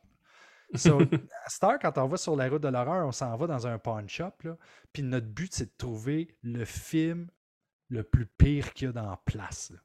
Si on est capable de trouver le plus pire, c'est la personne qui l'a qui va gagner. Avez-vous réussi à battre euh, le film de vampire qu'on avait écouté pour se rendre à Shock Stock dans l'autobus ou pour revenir de Shock Stock? Je me rappelle plus Oh trop. my God, oui. Ah oui? Écoute, le film qu'on a vu là, dans, le- euh, dans l'autobus, c'était mauvais, là, mais Ah. Hey, j'en ai pogné des vraiment mauvais. là. Ah oui? Quoi, comme dernièrement, j'ai écouté, euh, ça s'appelle Infested avec euh, Zach Galligan, puis euh, comment elle s'appelle euh, La Power Rangers Rose, en tout cas. Euh, Allison, quelque chose. Anyway, euh, c'était tellement mauvais, là, j'ai j'ai vraiment eu de la difficulté à le finir. Hmm. Et ça me fait penser, tu sais, écoute, hey, vous me le dites si je parle trop, hein, parce que j'aime non. ça, pardon. Non, non. Euh, ça me fait penser, tu sais, comme. C'est c'est le fun à regarder des, des- des- des mauvais films, des films de merde. Sauf que faut souvent passer à travers des choses qui est très pénible. Oui. Ouais. Et je sais pas si vous êtes comme moi, mais moi, je finis le film, là. Que ce Mhm. soit pénible ou pas, je le finis le film. Ah, Mais si je le finis pas, c'est parce que c'est vraiment mauvais, là. Et que tu veux que ça finisse, c'est de la vraie torture. Anyway, c'est c'est- c'est le fun avec Tubi parce que, tu sais, ils mettent vraiment beaucoup, beaucoup, beaucoup de merde dessus. Mais tu as plus de chances quand même de pogner des choses qui sont intéressantes, comme, c'est quoi, j'avais pogné à un moment donné euh, Killer Sofa, tu sais. Ouais. Comment tu peux te tromper avec une affaire qui s'appelle Killer Sofa ou même Attack of the Killer Donuts? Tu sais, c'est comme Mhm. de toute beauté. Anyway, c'est ça mon histoire. Ben, c'est cool, euh, ben, un peu, euh, un peu condamnable aussi, c'est que je trouve que c'est la, la dimension collective, puis de l'effet de, de, de vivre ça en gang, et, euh, puis d'être un peu euh, initié aussi euh, dans les. C'est vraiment quelque chose que, qu'on retrouve dans vos deux histoires. Il y a vraiment quelque chose d'intéressant. Chloé, j'aimerais ça t'entendre rapidement parce que je sais que toi, c'est un peu plus récent euh, que ça a commencé euh, ta, ta- ta petite Oui. passion pour les nanars. Là. Ben oui, parce que en fait, je ne savais pas que c'était aussi vaste, la, la, la, l'espèce de, de- de phénomène. Mhm. Donc, ça, c'est nouveau pour moi, mais j'ai toujours aimé ce qui était mauvais. Quand j'étais, j'avais 10-11 ans, là, c'était les débuts de YouTube, là, puis tu sais, on passait nos journées à écouter des, des, des merdes, là, tu sais, le tel ticoun qui chante pas bien, puis tu sais, je dis, c'était juste ça dans le temps YouTube, là, c'était Mhm. juste la chenoute, puis c'était c'était fantastique, là, tu sais, fait que je pense que ça, ça vient, euh, ça- c'est un peu le même feeling que tu que as en écoutant ce, ce genre de film-là.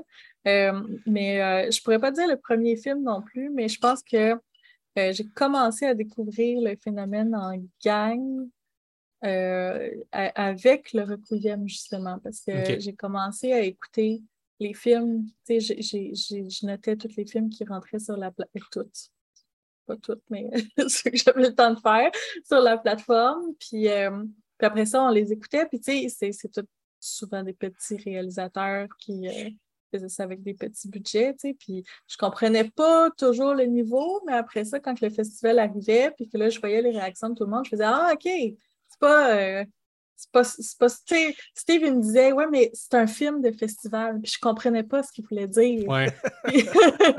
Tu sais, j'étais quand même, mais c'est pas bon. Il dit, non, non, c'est un film de festival. Puis après ça, je m'assisais dans, dans la salle, je regardais, puis je faisais, ah, OK. je comprenais, tu sais. Merci, Martin. Chloé, euh, il va y avoir un film à Requiem que tu dois regarder. Ça s'appelle Wolf Juice. C'est un film de festival, OK? OK. Wolf Juice, parfait.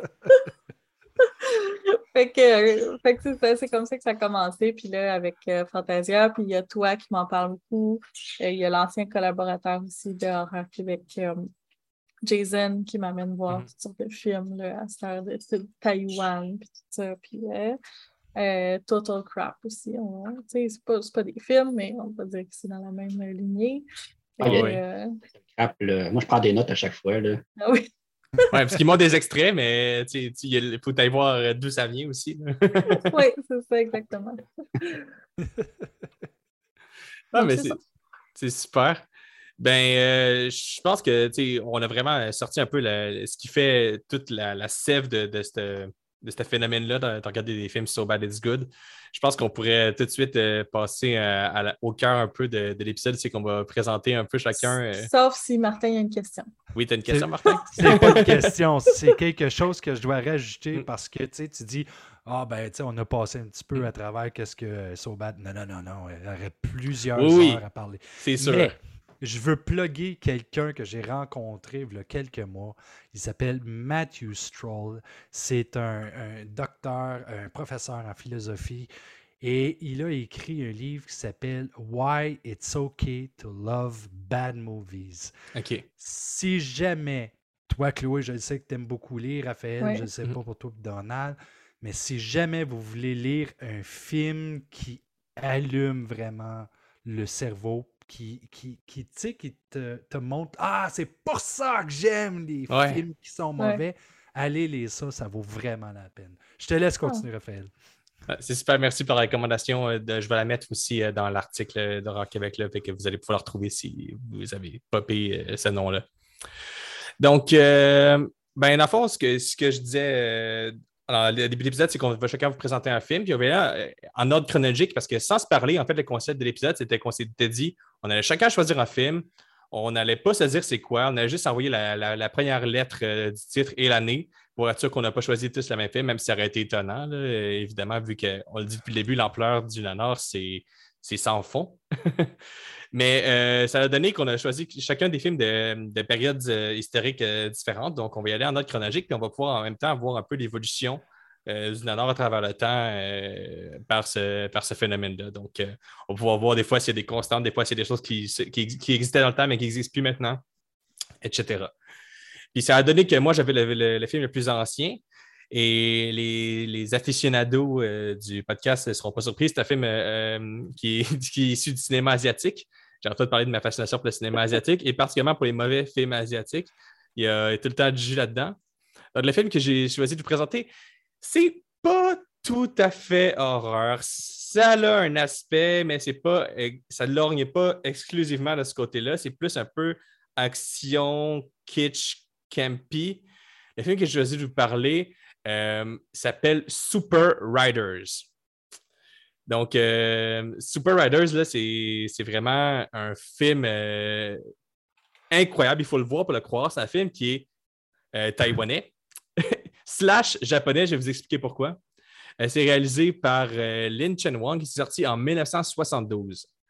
Comme tous les nanars euh, de ces années-là, il y a une flopée de titres euh, différents. Ça peut, dont mon préféré est la, la- traduction pour le marché américain, qui est juste du mauvais anglais, qui s'appelle Super Riders with the Devil, qui ne veut absolument rien dire, parce que c'est pas, ça- pas tout le principe du film. C'est, donc, euh, c'est vraiment un film euh, étrange. Puis, euh, pour la petite histoire, si vous voulez le voir, il y a un VHS RIP en français qui est disponible sur YouTube gratuitement, probablement illégalement. Mais vu que je pense que les distributeurs de ce film-là sont pas trop au fait de, ce qui se passe, ça ne doit pas déranger grand monde. Et je pense que la version française, la VF traduite, c'est la meilleure façon de le découvrir pour le public québécois. Donc, euh, juste pour vous faire un petit peu un aperçu de, de quoi ça traite, puis un peu de l'histoire de la production, je vais commencer par le fait que, par le, truc que, je laissais en mystère, c'est que c'est un film taïwanais slash japonais pour la simple et bonne raison que c'est une espèce de Power Rangers avant le temps. Là où vous allez comprendre, c'est que Power Rangers, jusqu'à aujourd'hui, en fait, ce qu'ils font, c'est qu'ils prennent des- du footage de la série japonaise euh, euh, des- des- qui s'appelle euh, quelque chose. euh, ça s'appelle pas Power Rangers, mais ça s'appelle. euh, en tout cas, peu importe. Euh, puis ils prennent du footage de cette C'est série. pas Inframan? Euh, Peut-être, là, je, je, je retrouverai. euh, Donald, essaies-tu de dire quelque chose, je pense que, parce que je pense qu'on ne t'entend pas. Super Sentai. Ah, Super Sentai, oui, merci. Ils prennent du footage de Super Sentai, qui est une série japonaise qui, qui existe depuis des, décennies, puis ils retournent euh, un peu l'histoire avec des acteurs américains euh, pour essayer de faire euh, quelque chose de cohérent, puis en, ayant le footage japonais, le footage américain. À fond, le footage japonais sert pour les scènes de bagarre, les scènes de combat, de, d'affrontement avec les monstres et les robots géants. Puis, euh, au lieu de suivre euh, l'histoire normale de la série au Japon, tu suis une espèce de version alternative qui a ses propres codes, sa propre, sa propre histoire, ses propres euh, mythes en dehors de ce que c'est au Japon, qui s'appelle Power Rangers avec des acteurs américains.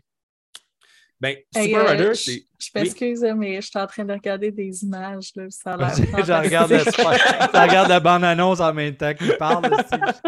C'est mourant, faut que j'en- faut que j'écoute ça, c'est sûr. Puis Super Rider, c'est le même principe que Power Rangers, mais avec euh, Tai- euh, Taïwan. En fait, ils ont pris des épisodes d'une série qui s'appelle Kamen Riders, qui est, qui est comme un, un espèce de proto-Power Rangers du Japon. Euh, ils ont pris comme 5-6 épisodes. Ils ont essayé de faire un filon narratif avec ça en retournant des scènes avec des acteurs euh, chinois, euh, taïwanais. Puis ils ont, euh, ils, ont, ils ont sorti un film qui s'appelle Super Riders. Puis quand je dis la meilleure façon de le découvrir, c'est en VF, c'est parce que le doublage, évidemment, est rempli de, de pépites incroyables. Des voix aussi de doubleurs que tu ne peux pas t'attendre. Il y a un des, un des méchants principaux qui s'appelle le Docteur Mort, qui est une espèce de Dracula cheap euh, taïwanais. Puis j'ai l'impression qu'il est doublé par une femme, mais je ne peux pas sûr à 100 En tout cas, il y a une voix vraiment qui est bizarre et qui ne colle pas avec son personnage, c'est un petit délice. Et puis tout le, film est rempli de, ça. Il y, a, une espèce de narrateur qui, sonne un peu comme un narrateur des années 40, euh, qui explique qu'est-ce qui se passe, puis on, a l'impression qu'il n'a pas lu tout, le temps le même script que les acteurs ou que le monteur, parce que des fois, ce qu'il dit, ça n'a pas grand sens. Euh, grosso modo, ce que ça raconte, c'est euh, ça commence avec un, un jeune homme euh, qu'on on décrit comme un étudiant en biologie, mais ça ne revient pas vraiment dans le reste du film, qui se fait euh, capturer en- au moment où c'est qu'il visite un magasin de, de bijoux pour des raisons qu'on qu'on s'explique mal. Il se fait transporter sur une espèce, dans une salle où il y a les- des espèces de, de gens qui font partie d'un culte slash organisation de méchants à la James Bond, qui est dirigé par le méchant qui, a- grosso modo, dans, le film, il- c'est comme juste une voix, puis il s'appelle, ben, c'est l'organisation secrète Satan. C'est l'organisation, c'est l'organisation Satan. Puis euh, leur but, c'est de dominer le monde. Puis ils veulent faire en sorte que le personnage principal euh, lui faire vivre une opération pour qu'il devienne un peu un super-héros.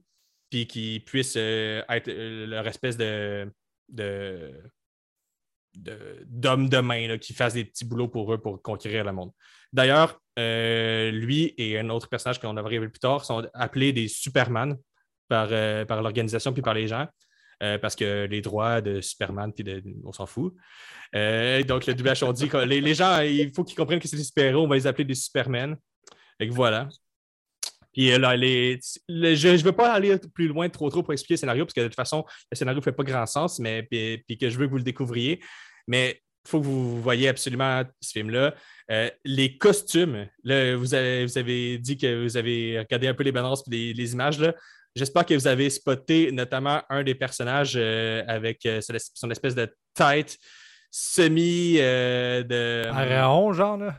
genre de pharaon scarabée étrange euh, avec un trou pour son visage. Puis Oui, c'est- ce personnage-là, c'est le meilleur personnage du film. Les, les- les gens, et je vais mettre des, des images dans l'article d'Horreur Québec, inquiétez-vous pas.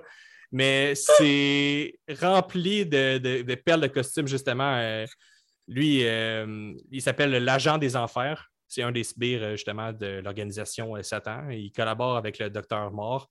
Euh, il y a des scènes géniales, comme une scène. La scène, c'est que lui est introduit justement, euh, il s'estime un peu avec le docteur Mort, puis là, tu as la voix de- du chef de, Satan qui est comme genre là, arrêtez de vous chicaner, là, euh, soyez gentils l'un vers l'autre, mais c'est supposé être une organisation maléfique. Il y a plein de, il y a plein de, moments absolument absurdes qui sont géniaux. C'est toutes les qualités du cinéma fauché taïwanais, toutes les qualités des séries à la Super Sentai japonais.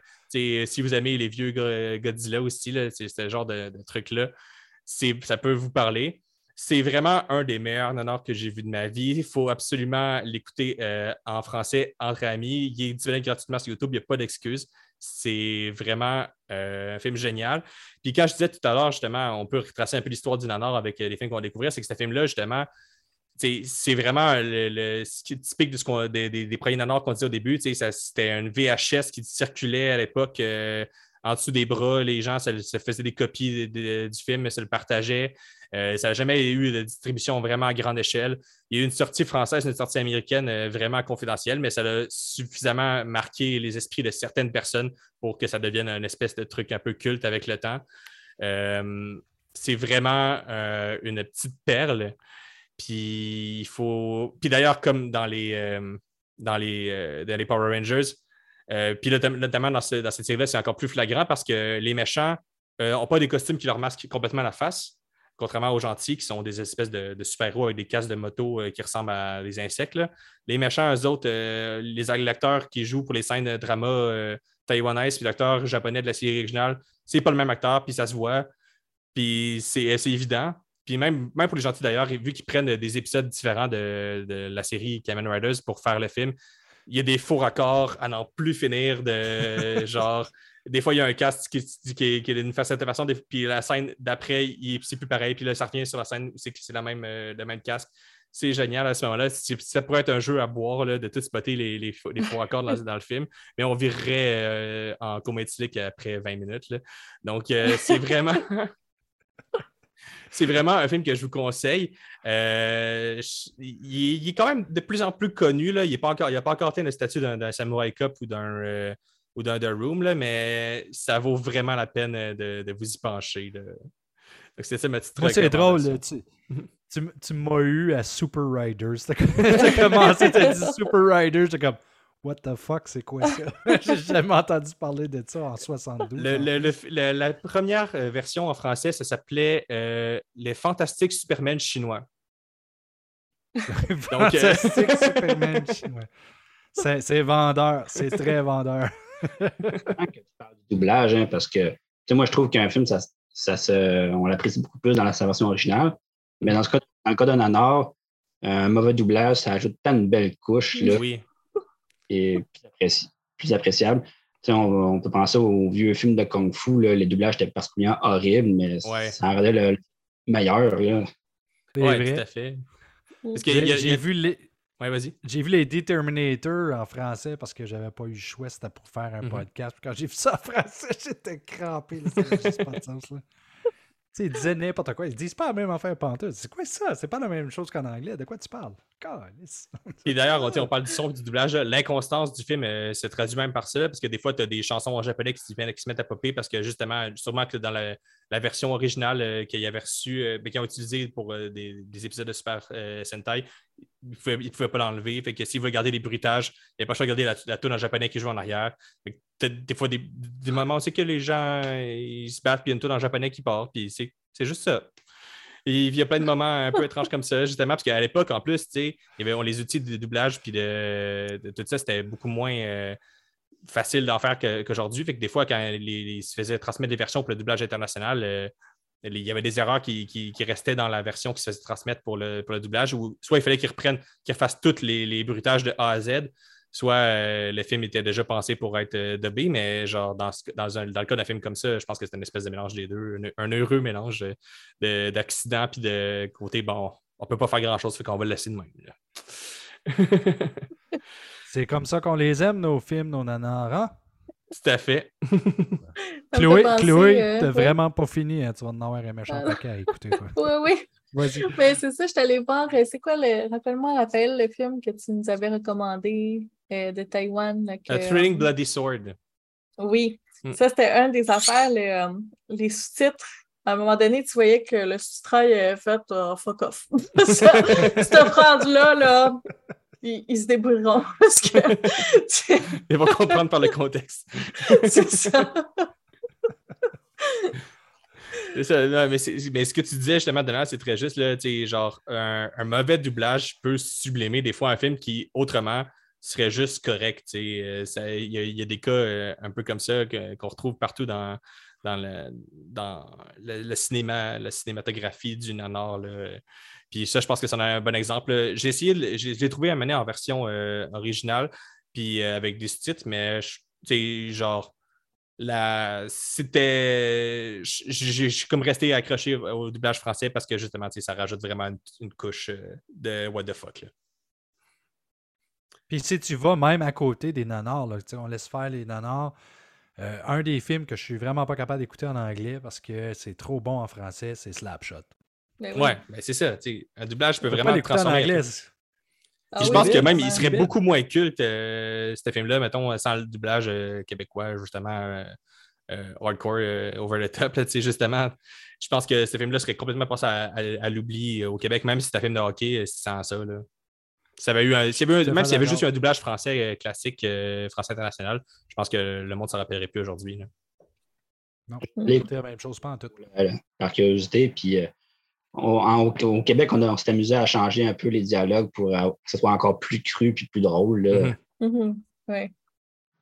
Vraiment. Puis d'ailleurs, même, euh, c'est un exercice qui persiste aujourd'hui, ça me fait penser, euh, il y a quelques années, euh, peut-être en 2019, avant la pandémie, c'est sûr, il y avait un groupe d'humoristes québécois qui s'appelle Les Associables qui avait sorti un doublage québécois de The Room puis qui a fait une tournée de bord avec ça euh, pour euh, le présenter. Ah oui. Ouais, ouais. Ça, s'appelait La Chambre. Là. Puis il avait, il avait comme juste comme doublé euh, entre eux, mais en faisant vraiment l'effort, il y avait les bruits, le bruitage était présent, puis c'était complètement illégal. Là. Il n'avait jamais demandé la permission à Tony Wiseau ou whatever, mais puis il fait juste tourner ça dans les bords. Je ne pense pas que ça soit disponible en ligne.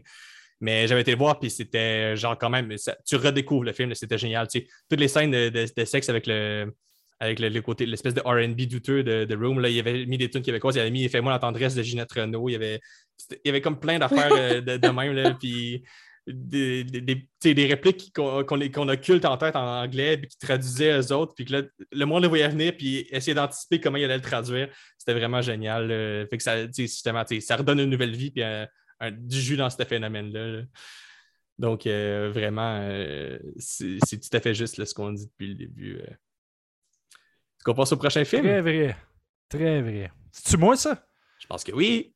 Ah, ouais, je suis pas prêt, je suis pas prêt. écoutez, ce film-là, je ne sais pas comment que je l'ai découvert. Je sais que c'était pendant l'ère COVID, pendant qu'on était en train de regarder les So Bad It's Good. J'essayais de trouver des listes partout. Qu'est-ce qui était les meilleurs So Bad It's Good que je pouvais écouter? Et celui-là, il est sorti dans la liste. Et ça s'appelle, je veux savoir s'il y en a qui l'ont vu entre vous, Chloé, Nana et Raphaël, Vicious Lips. Non. Nice, je suis mm, content. Non, mais on dirait que ça me dit quelque chose. Mais... Euh. Ben, si ça te dit quelque chose, je vais t'en dire encore plus de choses.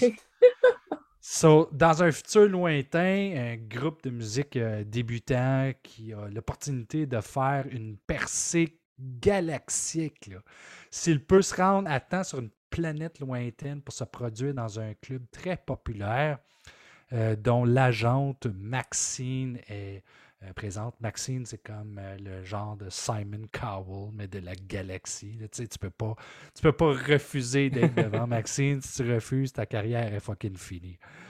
Le film il est fait par Albert Pune. Est-ce qu'il y en a qui connaissent Albert Pune? Non. Non plus. Pourtant, Albert a fait euh, beaucoup de films et euh, beaucoup de nanars là-dedans. T'as The Sword and the Sorcerer, The Cyborg, t'as le Captain America de 1990. Ah, OK. Kickboxer 2, t'as Nemesis 1, 2, 3, 4, t'as Arcade de Full Moon. Euh, t'as mm-hmm. un nouveau Cyborg qui s'en vient prochainement, peut-être cette année ou l'année d'après. Puis il a même fait Dollman. So, euh, le plus drôle avec Vicious Lips, c'est que euh, la sortie vidéo a été faite seulement en 2013 aux États-Unis. Euh, Scream Factory a fait une ressortie a quelques années et c'est la copie de Scream Factory que j'ai réussi à dénicher pour le regarder. Écoutez, je vais essayer de vous le vendre comme il faut, OK? C'est bon. Il y a des points forts, il y a des points faibles, évidemment. Et c'est un anard parce que c'est pas un film euh, qui veut ne pas prendre, ne pas se prendre au sérieux. Il, essaie de se prendre au sérieux, il essaie de, mettre quelque chose derrière tout ça que, euh, qui va laisser à penser aux gens qu'il y a euh, d'autres choses derrière le film. Mais ça ne marche pas. Pas de bon sens comment ça marche pas. Tu as une place comme exemple où ce que Maxine a qui s'appelle Radioactive Dream. Et Radioactive Dream, c'est un film de 1985 qui a été fait aussi par Albert Pune, qui est un film d'action-aventure. Et euh, c'est un autre, So Bad It's Good, si jamais vous voulez l'écouter. Euh, juste pour vous donner euh, des exemples dans le film, qu'est-ce qui se passe? Tu arrives, mettons, au Radioactive Dreams, puis euh, les gardes de corps sont en torse nu. ils ont de l'air quasiment d'une gang de Hercules. tu sais. La chanteuse qui quitte le groupe, parce qu'il y a un groupe en premier qui s'appelle les Vicious Lips. Et tout de suite en partant, la chanteuse a dit qu'elle mange la merde, Matty, qui est euh, le manager, puis elle, décide de s'en aller. Spoilers en avance, là. Tout de suite en partant, elle a un accident d'auto. Paf, elle est morte. comme, OK. Merci d'avoir introduit ce personnage. Oui, c'est ça. I guess que tu as fait ça pour rien. Mais c'est pas grave parce qu'il y a quelqu'un d'autre qui va la remplacer qui s'appelle Judy Jetson. Et son nom est un hommage à The Jetsons, parce que Vicious Lip, ça se passe dans le futur. Ah! Et Judy va prendre la place de la chanteuse qui s'est euh, faite frapper par une auto après avoir démissionné. Ça fallait pas qu'elle démissionne. C'est ça qui arrive quand tu démissionnes. Tu te fais frapper par une auto. et elle va décider de prendre le nom de la chanteuse qui est Ace Lucas. Mais pendant le temps qu'elle euh, fait sa performance, euh, Judy ou Ace, euh, vous l'appellerez comme, vous voudrez, elle, perd connaissance. Pour rien.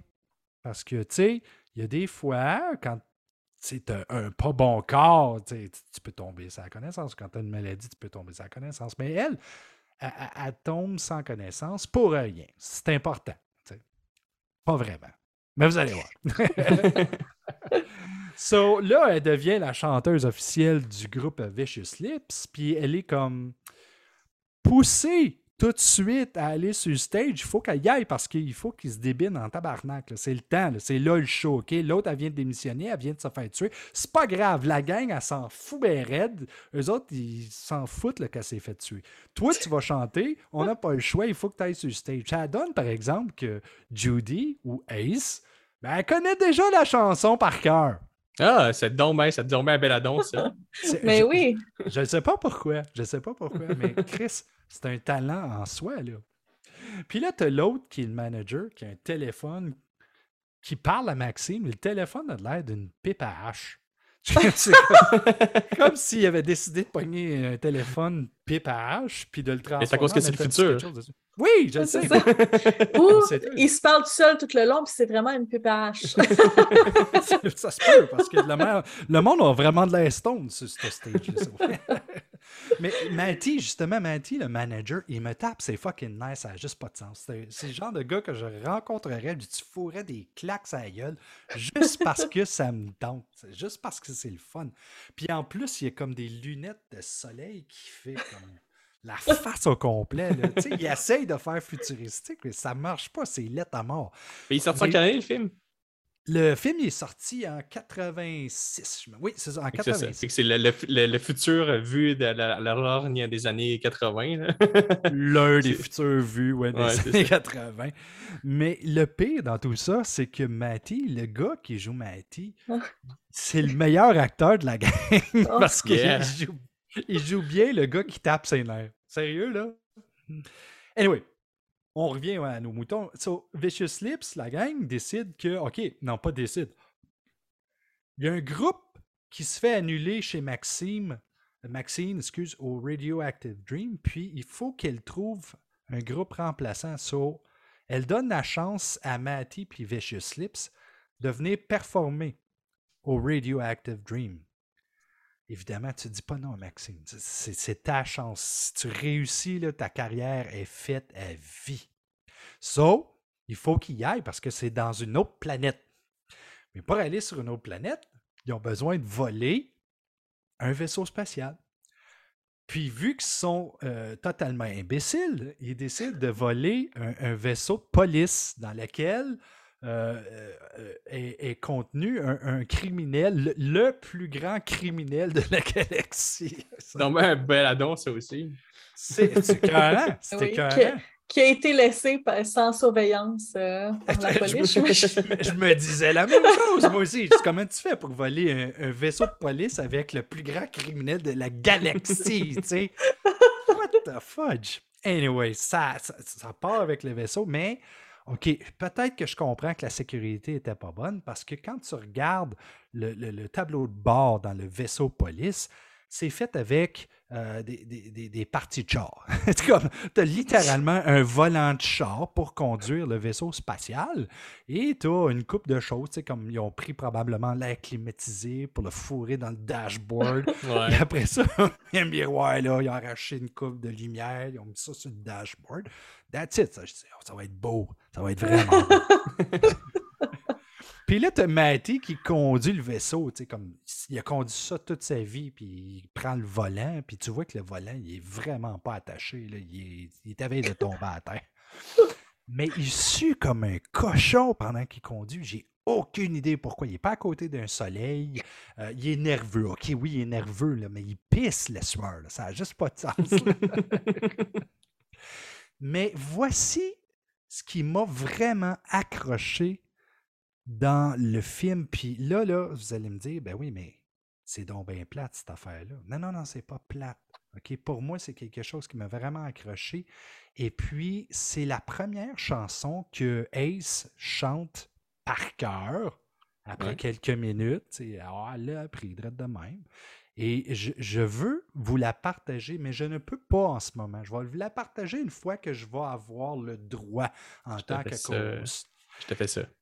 So, euh, pendant ce temps-là, je vais continuer. Écoute, un vaisseau qui dit Aloha avant de crasher. Parce que ça va pas bien, ça va pas bien. Il y, a- un météore qui arrive vers le vaisseau et se plante, en- se plante en plein dans le cockpit en plus. Où est-ce que, où que est? Mais c'est pas grave, il est encore en vie parce que le vaisseau lui a dit Aloha. So, ça marche. Puis, euh, je suis en train de regarder des photos aussi, puis euh, c'est fu- c'est futuristique, par- sauf les coupes de cheveux. Ils ont toutes des coupes de cheveux très années 80. 13 années 80. Mais tu sais, Chloé, les modes, c'est un cycle. Hein? Qui te dit que ça va pas Ben être oui. euh, de revenu d'ici là? Mais du beau maquillage, par exemple. ah oui? En tout cas, Matty est assez stupide, lui, parce que là, ils ont crashé sur une planète où qu'il y a juste du sable, puis il fait chaud en tabarnak, là, comme genre 50-60 degrés Celsius. Matty, lui, il dit Ok, je vais aller chercher de l'aide. Parce que les filles, ils veulent pas y aller, les autres. C'est comme ça. Toi, le gars, tu vas y aller, toi. Ça, il y va. Hein? C'est une, une décision tout à fait normale quand il fait 50-60 degrés Celsius. Il y a euh, du désert sans fin. On va aller chercher de l'aide, même si on voit rien, rien, rien alentour, sauf du sable, tu sais. Il y va. C'est pas grave. Il y a d'autres affaires qui arrivent après. So là, euh, pendant ce temps-là, t'as des. Oh my God. T'as t'as des plans du monstre, du criminel, le plus grand criminel de la galaxie. Tu as des plans qui finissent jamais. Tu as des plans de lui qui essaie de trouver un moyen de sortir. Et ça dure éternellement. Tu as un autre plan. Il fait juste écouter à la porte. Il veut savoir qu'est-ce qui se passe là, au bord. Puis il est encore enfermé. Il ne sait pas comment sortir. Là, tu as un autre plan. Puis c'est encore la même affaire. Là, t'as un autre plan. C'est la même petite affaire. C'est comme s'ils se sont dit bon, là, il faut qu'on fasse un film de 1h20 au moins. Qu'est-ce qu'on devrait faire? Ah, on va filmer le monstre pendant longtemps à rien faire. Comme ça, on va avoir quelque chose. C'est ça qu'ils ont fait. So, L'intérieur du vaisseau, là, c'est- c'est des poteaux de métal, puis tu as des tuyaux de sécheuse. Hmm? Mm. Ça marche. hein? Tout le monde sait que ça prend des tuyaux de oui. sécheuse. Ouais, dans toutes les nanars futuristiques des années 80, là, les tuyaux sécheuses là, sont légion. Pas seulement ça, mais aussi des contenants de McDonald's pour mettre toutes les maudites affaires. là, Puis là, tu les mettais sur les murs, tu les peinturais. Vous regarderez, Mhm. dans les films nanars, là, les murs sont souvent faits en contenants de nourriture qu'on prend au restaurant. So, ils ont fait la même chose. Mais hey, écoutez, Matty est quand même en train de chercher pour de l'aide dans le désert éternel. Et ça donne qu'à un moment donné, il tombe sur des femmes nues qui prennent soin de lui. Ah, c'est beau. On ne sait pas d'où ça vient. On sait peut-être un mirage. hein. Tout, le monde, tout le monde dans le désert rêve de se faire toucher par des femmes nues. OK, peut-être pas les femmes qui sont hétérosexuelles, là, mais en tout cas, Matty, lui, c'est ça qu'il veut. Hein? So, ça continue. J'ai appris qu'une douche laser, c'est une expérience que je veux vivre. C'est Peux-tu une- développer? Hey, écoute, c'est difficile de développer parce qu'il s'agit d'une fille qui s'en va prendre sa douche laser. Je ne sais pas quoi d'autre dire. C'est une douche laser. Comme euh, il y a de l'eau qui coule avec du laser alentour, puis elle se lave, puis ça a l'air le fun. Parce que Le- le- le- la plus-value du laser là-dedans, c'est quoi? faire beau, faire futuristique, probablement la seule chose qu'il voulait faire, tu sais. Puis, ah oui, j'ai appris aussi qu'un vaisseau peut contenir une salle où se trouvent des draps suspendus avec des extraterrestres et des zombies qui se promènent un petit peu partout. Des- Pourquoi les zombies? Pourquoi pas, Chloé? No idea. No idea. So, à un moment donné, tu sais, on, on revient à le, le- voyons, le, le, le- le- le Dream, euh, Radi- Radioactive Dream. Et il y a un présentateur qui est un, euh, euh, comment tu appelles ça, là, un, un tatou, là, les, les- les créatures là, qui mangent des fourmis, là? C'est un, fourmilier. tatou? Un fourmilier. Un Euh, ouais, je pense que c'est un fourmilier en C'est ça. So, c'est un fourmilier extraterrestre qui présente le groupe de Vicious Lips. C'est comme c'est de toute beauté. Et c'est probablement la plus belle créature qu'ils ont construite pour le film en entier. Wow. C'est comme un animatronique, genre? Ouais, c'est plus comme un gros masque à la tête de quelqu'un d'autre chose. J'ai quelqu'un probablement qui tient comme le nez avec une main, blablabla, qui parle de même. là. Et quand le film termine, je ne veux pas dire euh, la fin du film parce que, ah, ok, je dirais pas c'est quoi la fin du film. Mais quand j'ai vu la fin, ma réaction, puis c'est de valeur que le monde ne me voit pas à l'écran, mais ma réaction a vraiment été la gueule qui me tombait à terre.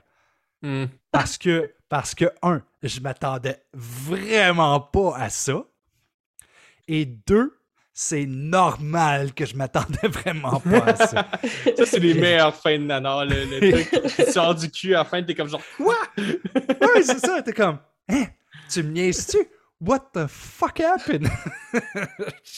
Et là, ça finit le film avec des flashbacks du film qui sont nécessaires lors d'une performance au Radioactive Dream. J'ai aucune idée pourquoi.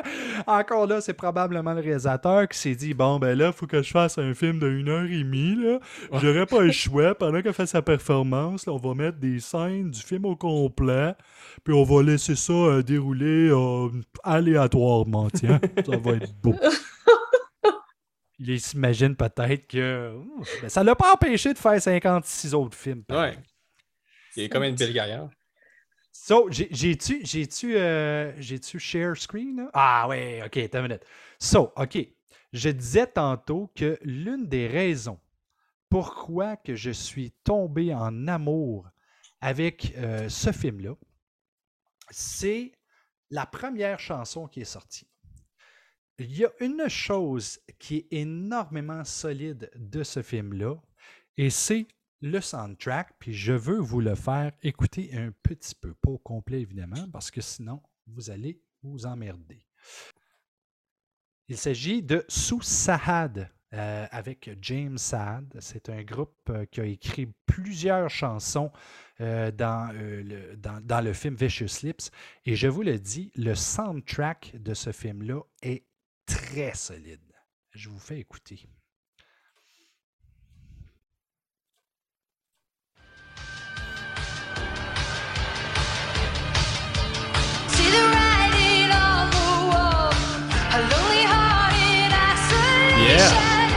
should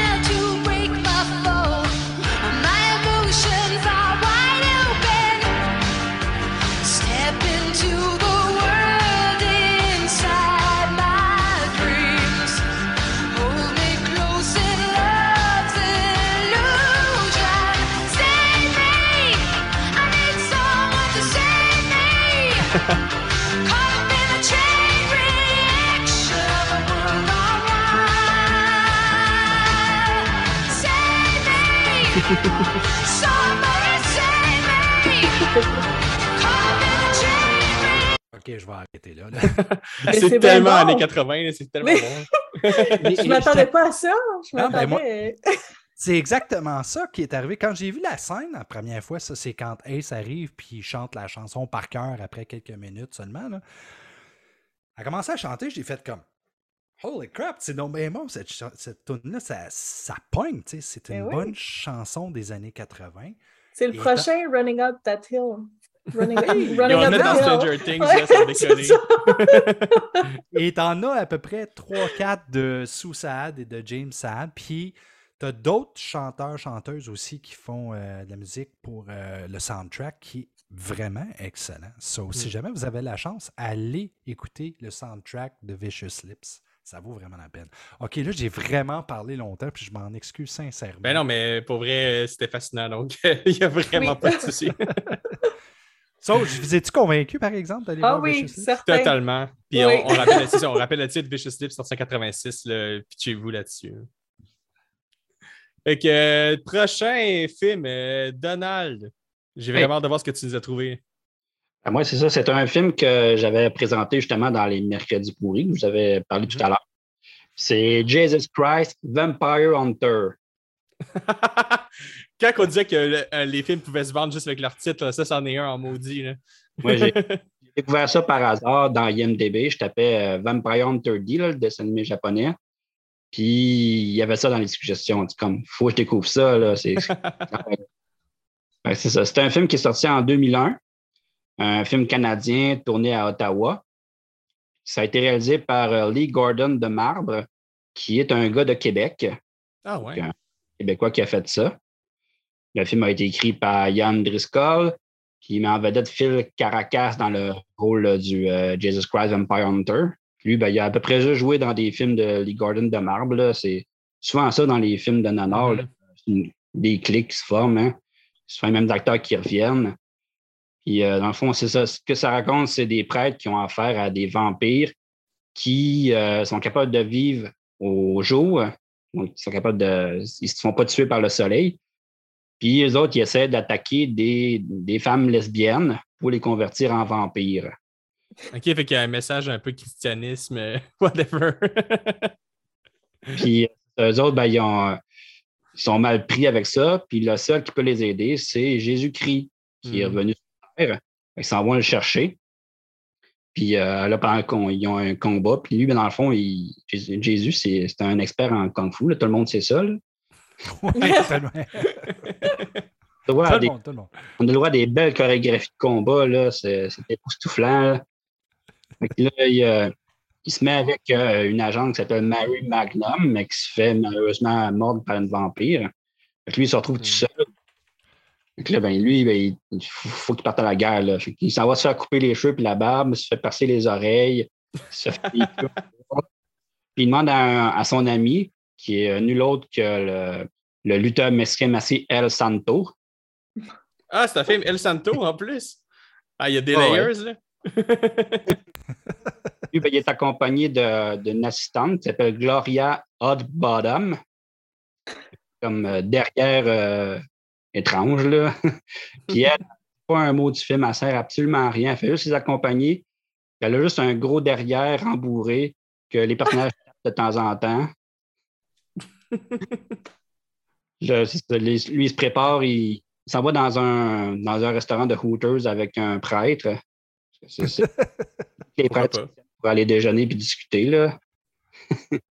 Et ça, il faut qu'il se prépare pour euh, combattre ces vampires lesbiennes-là qui, en fond, sont euh, modifiés génétiquement pour euh, pouvoir vivre euh, au jour. La, celle qui mène le- ce groupe-là s'appelle Maxine Shrek, qui ben, c'est une référence à, à l'acteur Max Shrek euh, de Nosferatu. Est-ce que tu trouves que le film mérite de faire des références comme ça? N'importe quel nanar mérite de faire des références de ce genre. c'est quelque chose qui est répandu, c'est vrai ça aussi, hein, tu sais, de, de- qui plug, mettons, des noms de réalisateurs euh, connus, des choses comme ça, juste pour comme faire genre, ouais, on est cinéphile, mais dans le fond, t'es comme genre, oh boy, film. là. tu fais juste nous rappeler qu'il y a des meilleurs films qui existent. Là. Tous les personnages ont un peu un jeu de mots comme ça, comme nom. Euh, Il y a un prêtre qui est punk avec des, des pics de, de cheveux sur la tête. Euh, des beaux personnages comme ça. Il, euh, il y a aussi une belle scène de comédie musicale où Jésus se promène dans Ottawa avec plein de gens qui avec une chorégraphie, puis il fait des miracles. C'est c'est tellement beau à voir. là. À un moment donné, ils se battent contre euh, 30 athéistes qui euh, vont juste venir, puis euh, ça n'a plus de fin, là, puis les combats ont euh, ni queue ni tête. Là, ça- Est-ce que les athéistes sont des vampires ou pas? Non, OK. Ils sont juste athéistes, fait que c'est. Là, les, les combats ont queue ni tête. Ça m'a fait penser un petit peu à, à, euh, à le Bagman, mais pas le, sans le gore. Là. Ça n'a juste pas de fin, là, ces, ces idioties-là là, de combat. Puis euh, c'est ça. Là, ils combattent les, les vampires. Et, euh, dans le fond, c'est un film qui, euh, qui a pris deux ans à être tourné, comme très long, mais c'est que dans le fond, ce qu'ils ont fait, c'est que ils ont juste tourné les fins de semaine pendant deux ans. Fait que tout le monde travaillait, puis ils faisaient ça plus ou moins ben- de manière bénévole. Il y a plein de commandites aussi. Que c'est. Oui. C'est souvent ça, les nanars. C'est souvent des, des- des longs et des Mhm. longs tournages qui peuvent s'éterniser sur des années. Regarde, Bad Taste de Peter Jackson a pris quoi, quatre ans à faire, quelque chose comme ça, Ouais, je quelque chose pense. comme ça. C'est ça qui fonctionne, c'est ça qui fait de la passion, je trouve. Il n'y a pas assez d'argent pour juste se concentrer sur ce projet-là. Ben, pas, pas nécessairement, ça faut qu'il travaille en dehors et puis, pour faire son film. là, fait que. Ouais, mais en même temps, il faut souligner un peu le- la passion puis le- la détermination de Ben oui. hein. Mhm. C'est sûr, je ne sais pas s'il y avait des contrats, mais faut que tu veuilles là, continuer. là. N'importe qui peut se tanner puis partir, se blesser ou je ne sais pas quoi. C'est- Ben, pense- vraiment remarquable. Je pense que euh, l'affaire avec ce genre de film-là, c'est que normalement, tu te regroupes avec des gens qui veulent faire un film. Mhm. So, ces gens-là, normalement, tu, tu vas. euh, tu vas connecter avec eux. Je vais te donner un des meilleurs exemples. Tu sais, Donald, j'ai parlé de Brett Kelly à plusieurs reprises. Quand tu regardes les films de Brett Kelly, c'est toujours le même monde qui revient dedans. Ah ouais. Ils savent qu'il ne fait pas des bons films. Ben ouais, Ils savent que c'est du, c'est- c'est du gros caca. ça s'amuse, là. Et- mais ils savent aussi que ça va se retrouver en quelque part. Ouais. Mhm. Parce que c'est ça que Brett il fait. So, eux autres, ils savent que c'est un, pro- un projet de passion. Brett fait tout le temps des projets de passion, même si c'est mauvais des fois, là, ça n'a juste pas de sens. C'est des projets de passion. Les nanars, t'en veux, et Brett Kelly, là, lui, il fait pas exprès. Les frères, les frères Polonia aussi, euh, ils font, Oui! font beaucoup, là, puis c'est beaucoup de passion depuis, euh, depuis, depuis des dizaines d'années.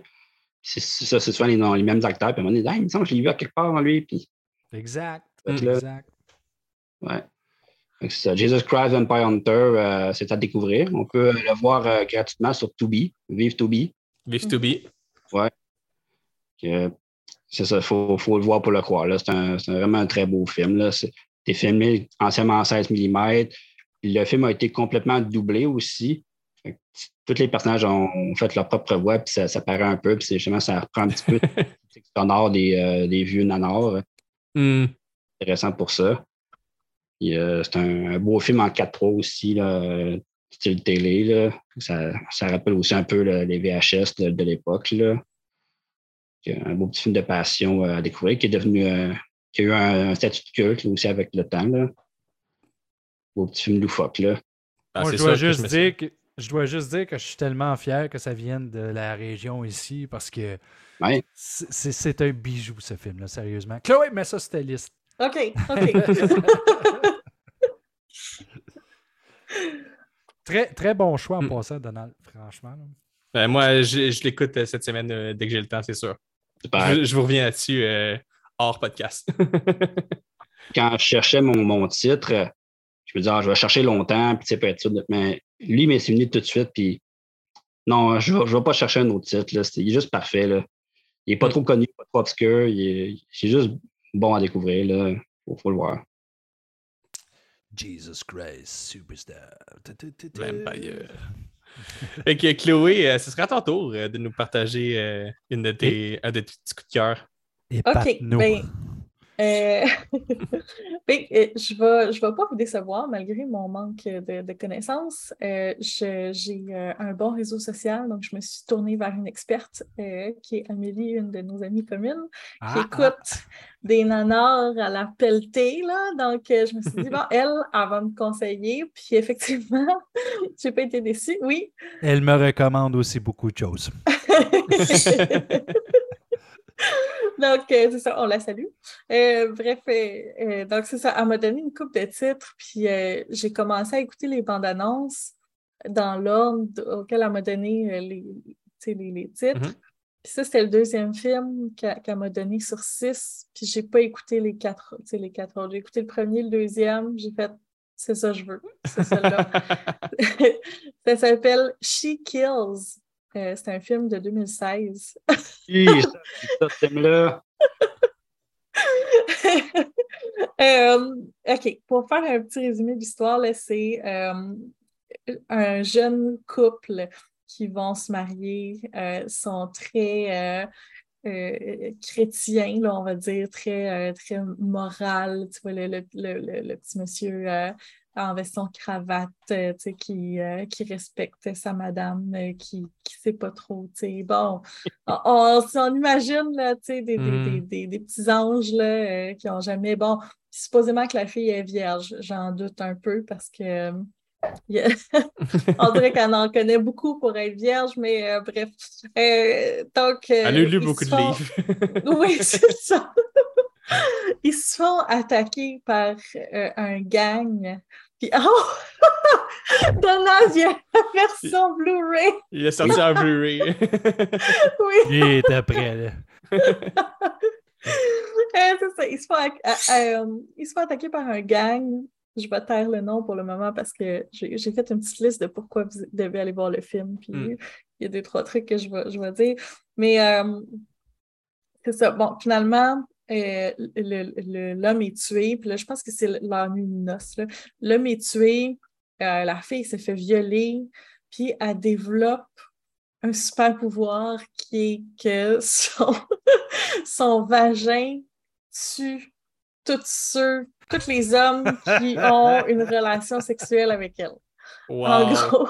Meilleur pitch de base. Puis, donc, bref, elle va, elle va rencontrer une sorcière parce qu'elle ne comprend pas trop qu'est-ce qui lui arrive. La sorcière lui explique, puis là, la sorcière, elle essaie d'abuser d'elle. Tout le monde essaie d'abuser d'elle dans ce film-là en disant, ben là, tu n'as pas le choix d'être lesbienne maintenant parce que tu ne peux plus avoir de relation sexuelle avec un homme. Bref, euh, ça se transforme en revenge movie. Elle retourne voir euh, toute la gang, puis euh, elle elle prend sa revanche. Est-ce que tu dirais que c'est un film Euh, féministe? Je ne sais pas, mais ça, ça donne un air de I spit on your grave en tabarouette. Euh. Euh, je j'entrerai pas là-dedans. ok. Je, je sais peut-être. J'ai j'ai pas vu ça. J'ai pas réfléchi plus que Mm. ça. Parce qu'il me semble que tout ce que tu dis, il y a, il du jeu pour faire une métaphore, là, mais je j'ai pas vu le film, peut-être que je suis comme vraiment euh, en train de.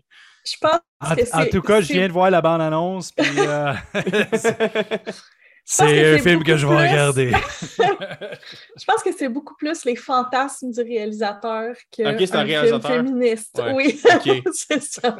Je pense que c'est Ok, ouais. vraiment comme j'ai envie de voir ça parce que ça m'excite, donc je vais le Hmm. faire en film. Je pense que c'est beaucoup plus ça. Euh, donc, ce qui, a- qui arrive à euh, ma liste de pourquoi vous devriez voir ce, ce film. J'ai euh, hâte d'entendre pre- ça. mon premier point, c'est qu'en fait, c'est vraiment un soft porn déguisé en revenge movie. Yacaise. La première scène, c'est elle qui marche dans un champ, puis elle s'assoit dans les fleurs, puis elle enlève son top, puis elle se flatte le mamelon avec une marguerite. C'est genre, Chose que tout le monde long, fait. là. Oui, c'est ça, exactement. Euh, autre raison pour laquelle c'est un, soft porn, le, ré- le nom du réalisateur, il s'appelle Ron Bunk. Wow. ok, euh, je retire mon commentaire de tantôt. Ce réalisateur-là, il a fait aussi House Shark, qui est un des, des films les plus drôles Oh. de ma vie. Là. Je vais aller voir ça. Puis finalement, le nom du gang que j'ai euh, j'ai tu tantôt, il s'appelle The Touchers, donc les toucheurs. Oh my god. La subtilité est morte aujourd'hui. L'affaire avec ça, je voudrais le spécifier, mais Jenny Russo, qui joue l'actrice principale, a joué dans presque 30 films. Je sais pas si c'est tout à nu, là, mais Je même. lui souhaite ah, que non. là. Mais c'est ça. Ben, chacun son truc. Hein. Ah, peut-être que ouais, c'est vrai. Euh, Je ne veux pas, je veux pas euh, shamer personne, mais. Ben, je respecte ça, puis encore pire, mais euh, Rob Bunk, il, a, il a travaillé sur plus de 60 films, Wow. et, et ça inclut beaucoup d'Amityville là-dedans. Ah oui, OK. Ah, c'est intéressant. Je vais vous lire la phrase que sur le Blu-ray, là, c'est She gets revenge the only way she knows how with her STD Satan infected China. J'aime ça. Ah oui, puis euh, d'ailleurs, euh, elle se retrouve avec un cachet, tu sais, comme un pirate, tu sais, mais Comme avec un cœur dessus. Puis il n'y a aucune raison. OK. Elle se fait pas crever un... rien. Non. Elle Juste pour le juste- style. Ça a de l'air cool. C'est impossible. C'est impossible, ça arrive pas dans les nanars, ce genre de choses-là. Il n'y a aucune raison, non. Il y a C'est ça. Toujours une raison. Euh, deuxième raison pour laquelle vous devriez voir ce film, c'est parce qu'il faut absolument pas que vous manquiez la moustache du méchant principal. Je l'ai vu, elle est épique. L'as-tu vu au complet? oui. Parce que la moustache, oui, elle, elle fait le tour de, de sa, sa bouche, comme une moustache de biker. Elle descend jusque dans son cou. Oh et elle fait god. le tour de ses mamelons. Elle tourne Wow. autour de ses mamelons.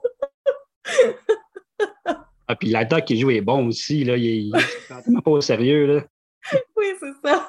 C'est la mode de 2016. c'est ça que Oui, exactement. Ah, je me souviens quand je me prenais à Chiaga, puis tout le monde avait des moustaches comme ça. euh. Ah oui, c'est- Avec leur molette. Troisième raison pour laquelle vous devez voir ce film, c'est euh, pour une démonstration de la très rare technique de Kung Fu, non, de karaté probablement, j'imagine, le pet kata. Le Et- pet kata. Oui, Dis-moi que c'est pet comme dans le sens d'animal, please, puis pas dans Oui, le sens... oui, oui. OK. pet comme dans le sens. Ok, ok, ok, ok. Fallait vraiment le spécifier. Là. Puis, pour vrai, c'est- c'est c'est pas vraiment rassurant, en fait, quand tu vois la scène, parce qu'ils vont prendre leurs animaux de compagnie, les déformer et se battre avec. Oh my god. Et c'est à ce moment-là que je m'en vais sur YouTube. Ouais. Euh, la scène, d'ailleurs, est interminable. Elle est vraiment très longue. Euh, Martin, tu vas-tu voir le, le pet kata? Hey, il l'a pas. Oh non, mais le film est sur Tubi. Fait que, hein, Ah, moi, moi euh, genre, ça vient d'entrer dans ma liste aussi, là, certainement. Ah, Regarde, Cléo, je vais te laisser finir ce que tu as fini. Après ça, je vais vous raconter quelque chose. OK.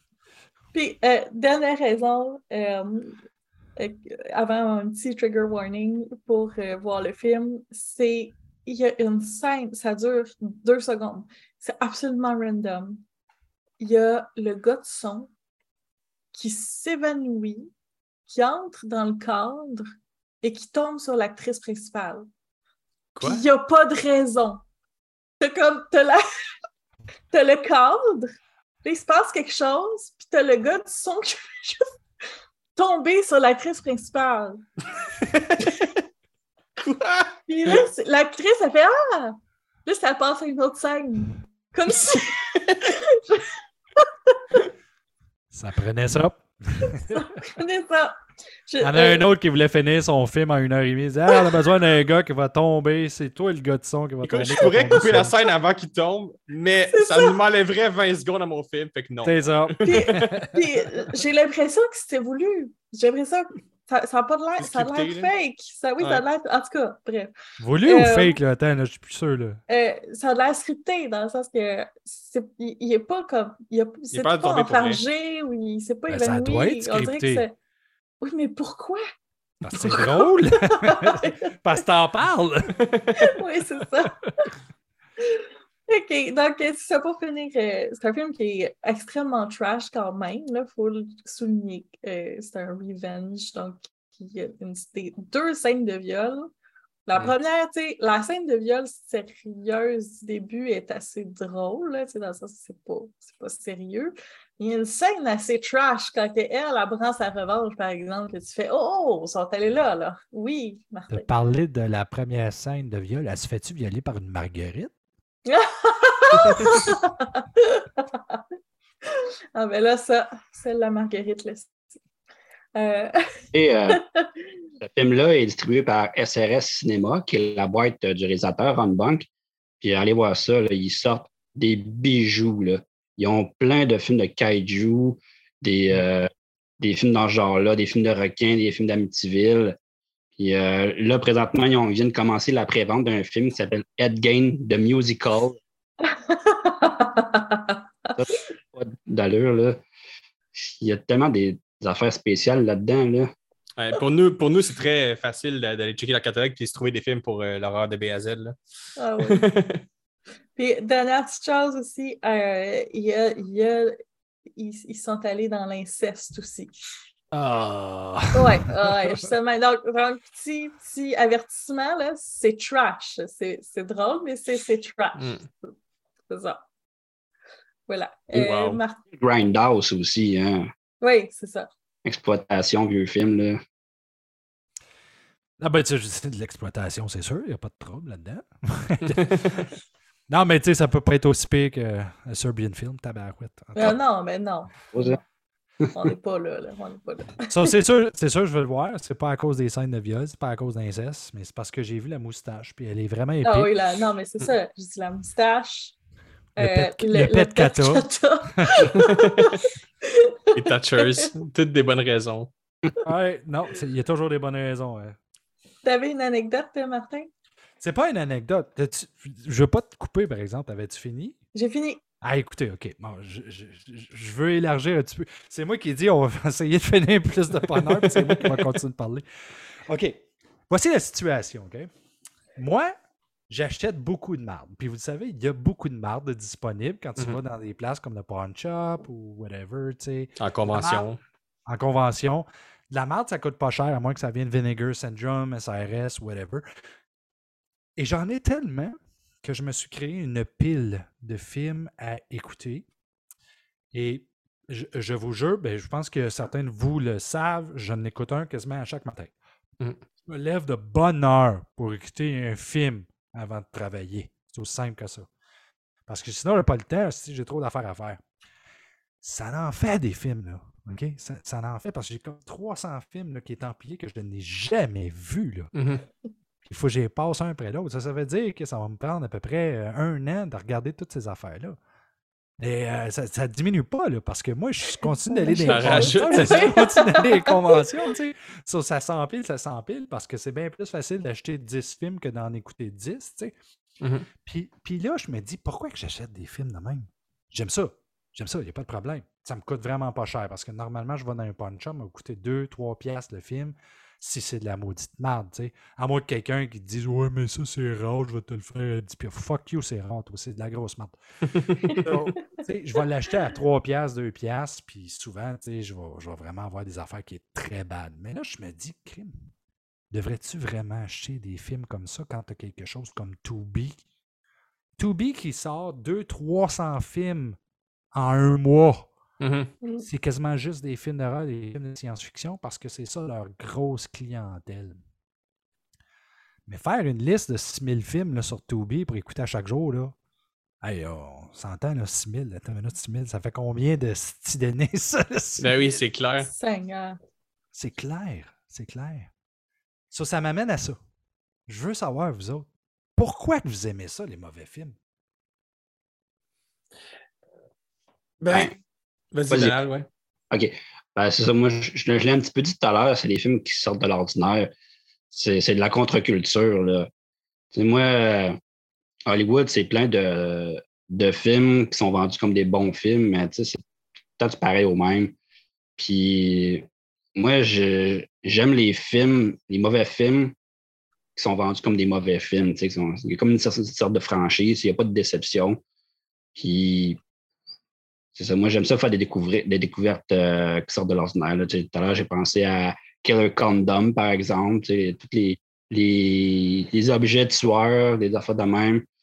Puis, moi, j'aime ça de partager ça sur Facebook après ça. Puis les, les réactions, c'est hilarant aussi. là. Ouais, Martin, Ta femme aime ça? un peu. Euh, si c'est trop nanar, là, trop obscur, elle aime pas ça, mais elle aime beaucoup les films de requins, les films de, de crocodiles, ces affaires-là.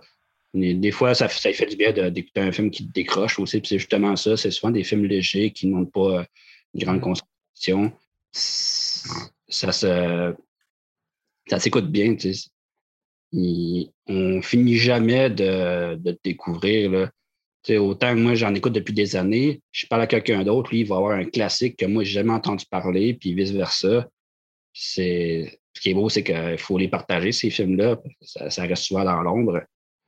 Puis moi, j'a- j'aime les collectionner aussi parce que c'est des films que souvent, ça va être euh, 2, 300, 400, 1000 exemplaires seulement, puis après ça, tu les, tu les vois plus, c'est sûr. Tu peux les retrouver sur Ouais. Tubi. Mais les, les physiques, c'est super. Là. C'est, à un moment donné, il y a, il y a eu euh, un, un court-métrage qui est sorti sur YouTube que vous pouvez voir, c'est Fist of Jesus. Puis, allez voir ça, c'est vraiment. Là-dedans, il ressuscite un mort, mais il, il se trompe dans, dans sa formule, dans son. Puis ça- il devient un mort-vivant, puis il y a une invasion de mort-vivant, puis il faut qu'il combatte ça, puis il utilise du- il multiplie du pain puis des poissons, puis il, il sort de poissons tellement sanglant. C'est c'est ça, c'est 15 minutes, mais j'ai acheté le DVD pareil. Là. Hmm.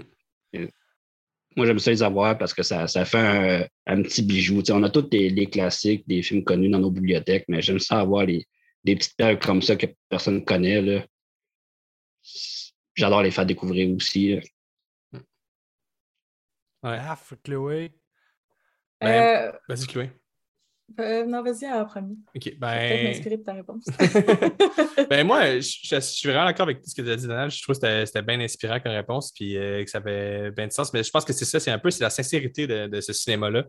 Que moi, généralement, genre, ben, pas juste euh, dans le cinéma, là, en- moi j'ai fait des études littéraires, je travaille en, en musique aussi. puis je préfère, mettons, les œuvres qui essayent quelque chose puis qui se plantent que quelqu'un qui fait juste faire un produit ultra consensuel, ultra calibré.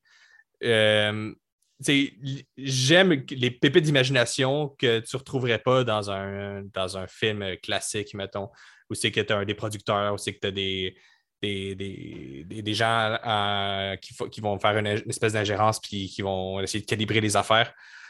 J'aime quand euh, les, les gens sont laissés libres de faire le meilleur et le pire. Puis, pour moi, c'est deux pôles qui sont, qui sont pas, mettons, en, en ligne euh, horizontale. C'est deux pôles qui se rejoignent. Pour moi, c'est comme un cercle, arriver du meilleur ou arriver au pire, parce que plus tu t'en vas vers le pire, plus ça devient bon, puis plus tu essaies de faire quelque chose de bon, moins ça le devient. Il y a quelque chose de, de cet ordre-là pour moi, puis le nanar, ben, ça représente vraiment ce concept-là, parce que tu peux dire ce que tu veux sur, euh, sur euh, un nanar que tu veux dire, que, mettons, c'est que c'est mauvais, c'est mal filmé, les acteurs sont mauvais, les, les costumes sont dégueulasses, le doublage est à chier, mais ça reste ultra divertissant, ça reste ultra sincère puis engageant. Donc, ça n'a pas le choix de, de rester en mémoire, ça n'a pas le choix de te faire vivre des émotions qui ne sont pas nécessairement celles que le réalisateur cherchait à faire vivre, mais qui sont présentes quand même. moi, il y a vraiment ce côté-là de l'espèce de juste voir des gens qui essayent des choses par passion, par sincérité, puis qui réussissent ou qui se plantent, mais qui produisent une version qui est purement. euh, une version de- de- de- d'un produit qui est purement la leur, puis qui est purement euh, comme sans concession. Moi, C'est vraiment, vraiment ça mon, ma réponse, je dirais. beau, euh, un truc que je trouve beau dans ce genre de film-là, les nanars, les séries c'est vu qu'il n'y a pas beaucoup de, de budget en, ligne de compte. euh, souvent, les réalisateurs ont carte blanche. Mhm. ils peuvent se- se laisser- ils ont une liberté d'expression que tu ne trouves pas dans les grosses productions. Tu as des idées de sujets là, qui sont insensées. Là. Tu ne pourrais pas faire ça dans- avec un gros budget. Là. Fait que, tu sais, Exact. manque de budget limitant que c'est ça, tu as, des sujets que tu peux te permettre de faire. C'est tout tout un monde de liberté. Là. Que longtemps que tu es capable de respecter le budget quand même. Il faut Ouais. que tu sois créatif en tabarouette. Ben, Et ça arrive que tu sois créatif, ça ne veut pas dire que c'est nécessairement beau. Non, c'est ça que je dis, c'est ça. Mais il essaye quelque chose. tu sais, Il essaye de, de faire un film euh, de science-fiction avec 2000 pièces puis une gang de chums. tu sais. Puis ça va être raté à des endroits. Puis à des endroits, tu vas avoir des petites pépites que tu vas faire genre « Ok, c'est surprenant, c'est génial ça. » Ou des fois, ça va juste, tu vas juste te moquer du film. Puis c'est correct aussi, tu sais, parce que tu passes quand même un bon moment. Genre. Chloé, moi, je suis curieux de savoir pourquoi que tu as commencé à écouter des films, des nanars. Pour vrai, je me suis jamais posé la question, fait que j'ai j'ai réfléchi là, vite, vite. Là. Mais euh, je pense que c'est l'effet de surprise qui Mhm. vient me chercher. Tu sais jamais ce qui va se passer. Tu n'as aucune façon de savoir, de prévoir qu'est-ce qui va arriver. C'est ça que je trouve drôle. Mais c'est tellement arrive- vrai. Là. Le Il facteur arrive what the quelque fuck. chose Là. de- C'est c'est ça. On est en dehors des conventions aussi, c'est ça. hein? Oui, exact. Tu sais, il arrive quelque chose, il n'y a pas de raison, c'est pas crédible, mais c'est ça qui arrive. Puis, euh, tu sais, on va avec. euh, faut- faut- en tant que spectateur, il faut juste faire Ah, OK. Tu, tu vas avec ça. Puis, tu sais, c'est ça que je pense c'est ça que je trouve profondément drôle, là, parce que moi, c'est ça que j'aime d'écouter ça, c'est parce que ça me fait rire. Tu sais, J'imagine que c'est un peu comme ça de tout le monde. là. Non, Mais- c'est ça l'affaire. Non? Parce- OK, écoute, euh, ton, ta raison, elle est extrêmement bonne. Je la comprends parce que c'est la même chose, moi aussi. Sauf que pourquoi que nous, Raphaël, Martin, Chloé, Donald, sommes capables de prendre notre cerveau, de le colisser à côté, just enjoy the ride, quand quelqu'un comme ma femme est à côté, puis elle fait comme Qu'est-ce que t'écoutes encore là? C'est quoi cette affaire? C'est donc bien plate. Pourquoi tu écoutes ça? Pourquoi que nous, on est capable de faire ça, mais que la personne à côté n'est pas capable de faire ça? Oui, on a tous des goûts différents. Mais essaye d'expliquer à quelqu'un que The Room, c'est un chef-d'œuvre. C'est ce que je pense, moi, c'est ce que je disais un peu au début, c'est que je pense que c'est un phénomène qui, qui vient d'une certaine, d'une profonde cinéphilie. Il faut aimer le cinéma, genre, vraiment profondément pour aimer les nanars. C'est- même pas, au début, je parlais un peu de connaître les codes, mais c'est même pas exactement ça. C'est juste avoir un amour profond du cinéma. Fait que t'as comme pas le choix d'aimer, genre, profondément les, les maladresses aussi à quelque part parce que c'est ça le cinéma. C'est des. des Il y, a- le côté euh, genre ah, film grandiose qui va gagner les Oscars, puis tu as les échecs retentissants. Tu sais, le, le- côté un peu beautiful loser, là, de comme c'est pathétique, c'est ridicule, mais genre, crime, c'est un film de cinéma, c'est quelqu'un qui a essayé de faire quelque chose, chose de vraiment purement admirable. Et je pense que si tu aimes le cinéma, c'est juste, juste une question de temps avant que tu sois capable d'apprécier les nanars. Peut-être que tu n'as pas vu le bon, peut-être que tu n'as pas vu le, le, celui qui va déclencher ton amour, euh, peut-être que justement, c'est c'est- pas tous les films qui vont te parler, mais je pense que en chaque cinéphile, tu peux se cacher un cinéphile qui aime les nanars. Quand tu fais des films, pour défaire les codes du cinéma, il faut que tu connaisses les codes. Il faut que tu connaisses ton cinéma. Un réalisateur, même s'il n'a pas beaucoup de talent, pas beaucoup de moyens, il connaît son cinéma. Il, est vraiment passionné. Puis c'est c'est beau à voir dans, des films, même si c'est pas bien fait ou si ça. On, voit des, fois l'amour du, réalisateur euh, dans son projet. Sais, pourquoi Edward est devenu aussi genre euh, marquant? sais, Pourquoi Tim Burton et Hollywood ont fait un biopic sur lui? C'est ce côté-là, genre un peu attachant du gars qui était persuadé qu'il faisait des films de qualité, mais qui se plantait, mais qui avait cet amour-là de son art. Tu sais. Ça, j'aime ça, par exemple. Ed Wood est vraiment un exemple parfait de personne qui faisait des nanars sans même être conscient. Et, OK, on a parlé de Room, on a parlé de Ed Wood. Est-ce que vous connaissez Neil Breen? Euh, ouais. Tu connais Neil Breen? T'as-tu déjà vu quelque chose de Neil Breen, Raphaël? Raphaël? Euh, Raphaël. attends, je ne suis plus sûr du titre, mais tu le trouvé en deux secondes. Là. Et, euh, Écoute, j'ai- j'ai j'ai écouté un de ses films et j'ai- j'ai ri, mais ri. Et pourtant, c'est des drames, là. C'est des gros drames, là, mais rire. Parce que le gars, il joue souvent dans ses films. Il joue souvent les personnages principaux. Il est fucking poche comme acteur. Ça n'a juste pas de sens. Ouais, J'ai vu euh, Fateful Findings. Hey, c'est le, le pire de la gang, mais Colin, que j'ai eu un bon moment. Moi, j'étais en train de plier du linge à côté de ma femme. J'étais crampé comme ça n'a pas de sens en écoutant ce film-là. Puis elle dit Pourquoi tu trouves ça drôle? Je dis Voyons, comment ça se fait que toi, tu trouves pas ça drôle? Je dis Il fait tellement de conneries, il est tellement mauvais. le scénario n'a pas d'allure pantoute. Mais il pense qu'il fait un bon film, le gars. Là. Mm. C'est ça l'affaire. Ça, c'est Simon Prêtre, j'en avais parlé euh, à son émission à Friction Télé. D'ailleurs, euh, ceux qui ne connaissent pas, le lundi soir, euh, il y a le Nanorland qui est un qui a le long métrage, puis après ça, Simon Prêtre, j'en ferai la critique, il démolit le film. On a tout le temps des belles découvertes avec lui. là. C'est sa troisième saison. Il Mhm. faut voir ça aussi. là. L'autre affaire que je voulais vous demander, qu'est-ce que vous pensez de. euh, je, je vous dirais, là, euh, le. le- le- j'ai de la misère à dire century en français. Century, le siècle, excusez. Centenaire. Le siècle dans lequel on est en ce moment présente de plus en plus de films. Sur de la merde, il y en a, il y en a, il y en a, ça n'a juste pas de Mhm. sens. Tout le monde est capable de faire un film. Tu as un téléphone, tu es capable de faire un film. Si tu as Ouais. un téléphone, tu fais un film, souvent tu vas faire de la merde. Et la Ou un merde est fan footage. Ouais.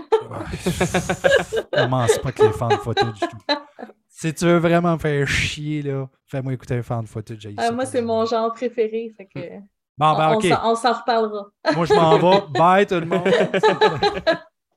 non, mais pour, pour venir à ce que je disais, tu sais, faut-tu être sélectif? Parce que c'est difficile, là. Veux, veux pas, là. euh, je veux écouter, écouter Mhm. ma liste sur Toby, elle est interminable.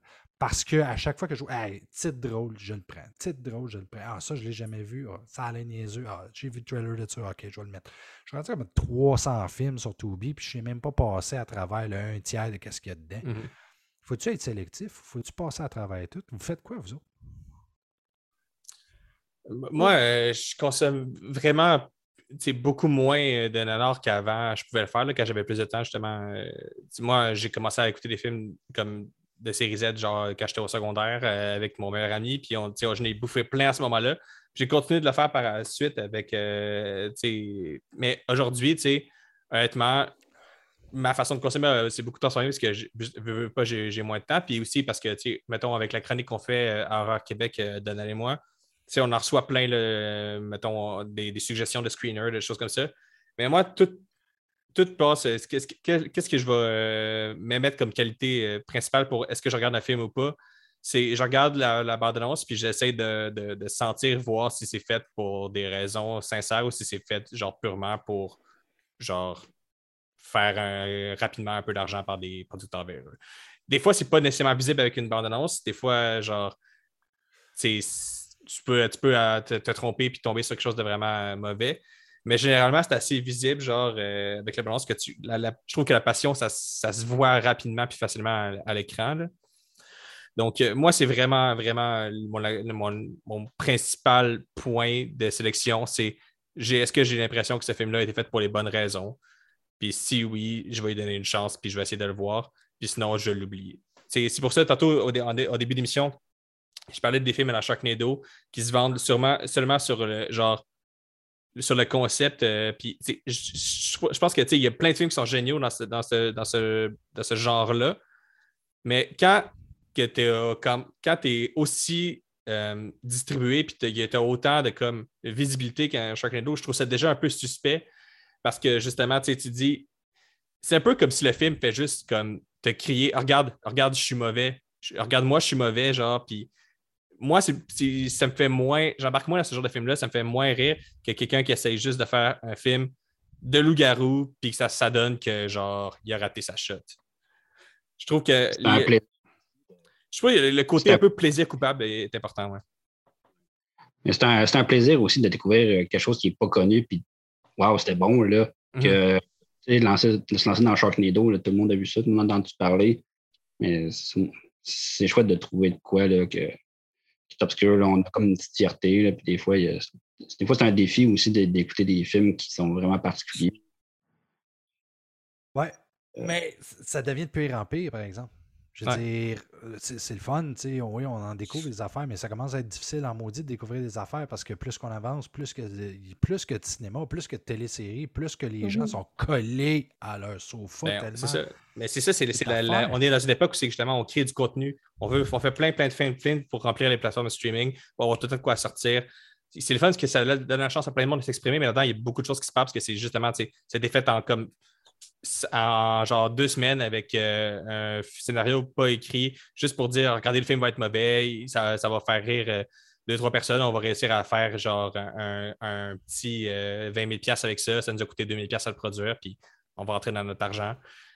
Cette démarche un peu cynique-là qui existe, euh, puis qui n'est pas nouvelle, mais, je mais effectivement, je pense que, comme tu dis, il y a comme un phénomène d'accélération qui s'est créé avec les plateformes de streaming, puis ce genre de choses-là que c'est quoi de moins en moins cher faire un film, fait que c'est de plus en plus facile d'en produire plein, puis trouver le, Ah.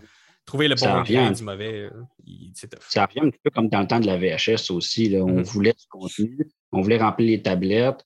Fait que des, des projets de films de, de 3 000 10 000 on, on, on en voulait. Là. Ouais, mais c'était pas la même chose, par exemple. Là, Là, on parle de milliers de milliers de films.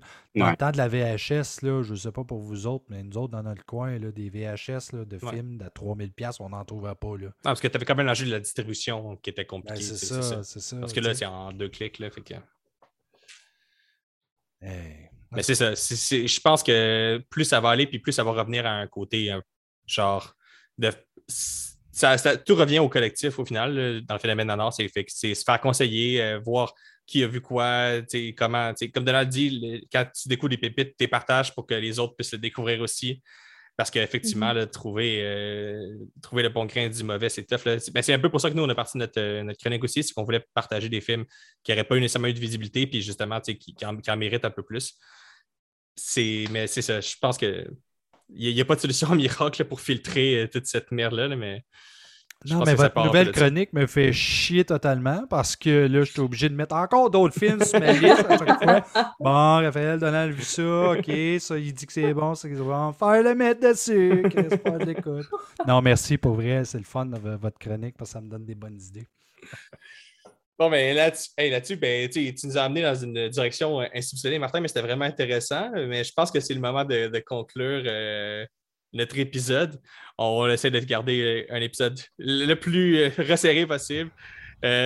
Merci vraiment beaucoup à vous deux d'être venus. C'était vraiment un des bons épisodes. Je trouve qu'on a vraiment exploré le sujet.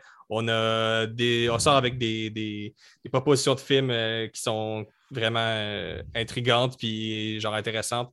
Euh, Peut-être qu'on va faire un épisode part 2 avec un, en continuer à explorer le concept, parce que comme on l'a dit de- au début, genre, on a juste euh, effleuré un peu euh, la surface, mais il y aurait tellement de choses à dire sur ce phénomène qu'est le fait de regarder des films parce qu'ils sont mauvais. Fait que euh, on se dit à la prochaine. Écoutez, euh, ça va, on va vous revoir euh, plaisir, avec plaisir pour un autre épisode euh, dans l'avenir, c'est sûr. Merci de m'avoir invité en passant. Merci Hey. beaucoup. Merci à vous deux. Bye. Bye. Bye.